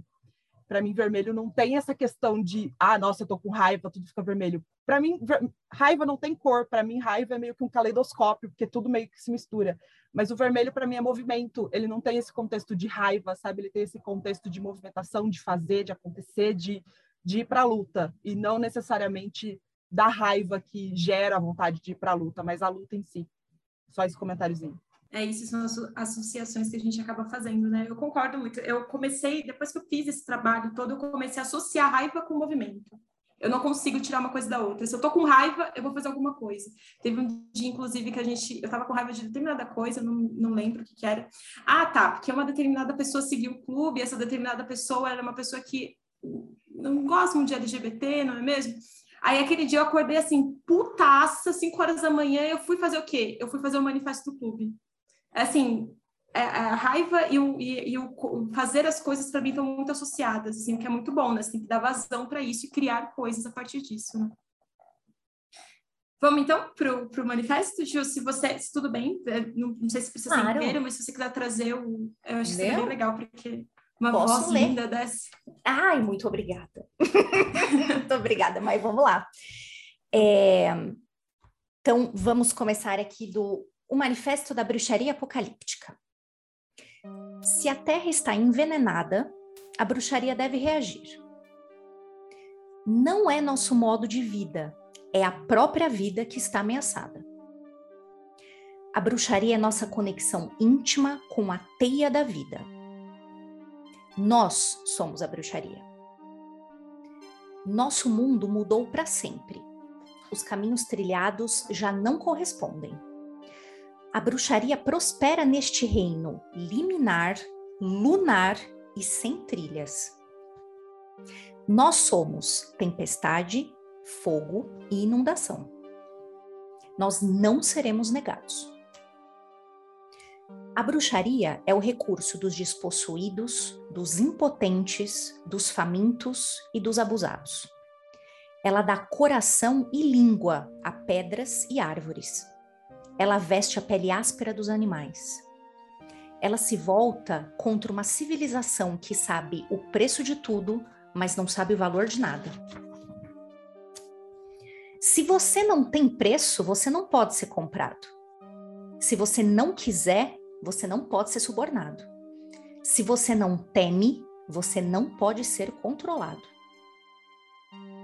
A bruxaria é magia popular, é a magia do povo e para o povo. Nós apelamos ao fim da pretensão de respeitabilidade. E nós não nos desarmaremos. A guerra está sobre nós. Escolha então tornar-se uma máscara. Aqueles sem nada perder se atreverão a tudo. Há uma bruxaria sobre muitos nomes. Há um grande sabá em uma única montanha. Há muitas maneiras de voar. Não há nenhuma testemunha presente no sabá. A bruxaria é uma força e não uma ordem. Ela é rizomática, não hierárquica. A bruxaria desafia a organização não o significado, apenas carregamos as marcas. A bruxaria é poder e o possui no êxtase, no sexo e na provoca provação. Eu sempre leio provocação, mas eu, alguma coisa me faz ler provocação e eu vou ler provocação. Bruxaria é a sexualidade desenfreada. Na bruxaria, é a mulher quem inicia, Desafiamos o homem a ser igual a esta mulher. A bruxaria é a arte da inversão. A bruxaria é a beleza que é terror. A bruxaria é um mito que, remetendo-se ao passado, se baseia nos símbolos do seu tempo. A bruxaria não confunde mitos com a história.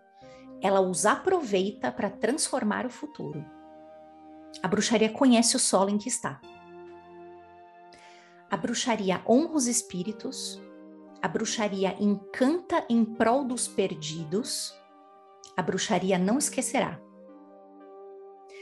A bruxaria encarna nossos ancestrais e santos, eles nos carregam consigo. A ela é oferecido o sangue, a nós o cuidado das cinzas e dos ossos. O exemplo que seguimos é o nosso próprio a prática da bruxaria é de revolução e de poder feminino. A deusa que fala através de nós é conhecida como Babylon. A bruxaria se preocupa com o mistério. Através das portas do mistério, chegamos ao conhecimento. O conhecimento nos penetra através do corpo. A forma mais elevada desse conhecimento é o amor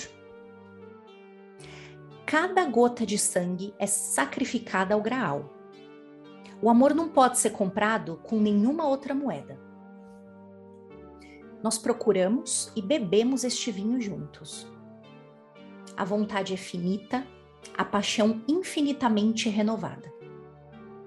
A bruxaria está presente, ela é ensanguentada e vivificada. A bruxaria é presciente, ela olha para o futuro. A bruxaria é oracular. Ela não vai segurar a sua língua. O nosso momento chegou. Gente, aqui ó, a situação maravilhosa. muito bom, muito bom, gente. Eu não me canso de ler esse manifesto, nossa.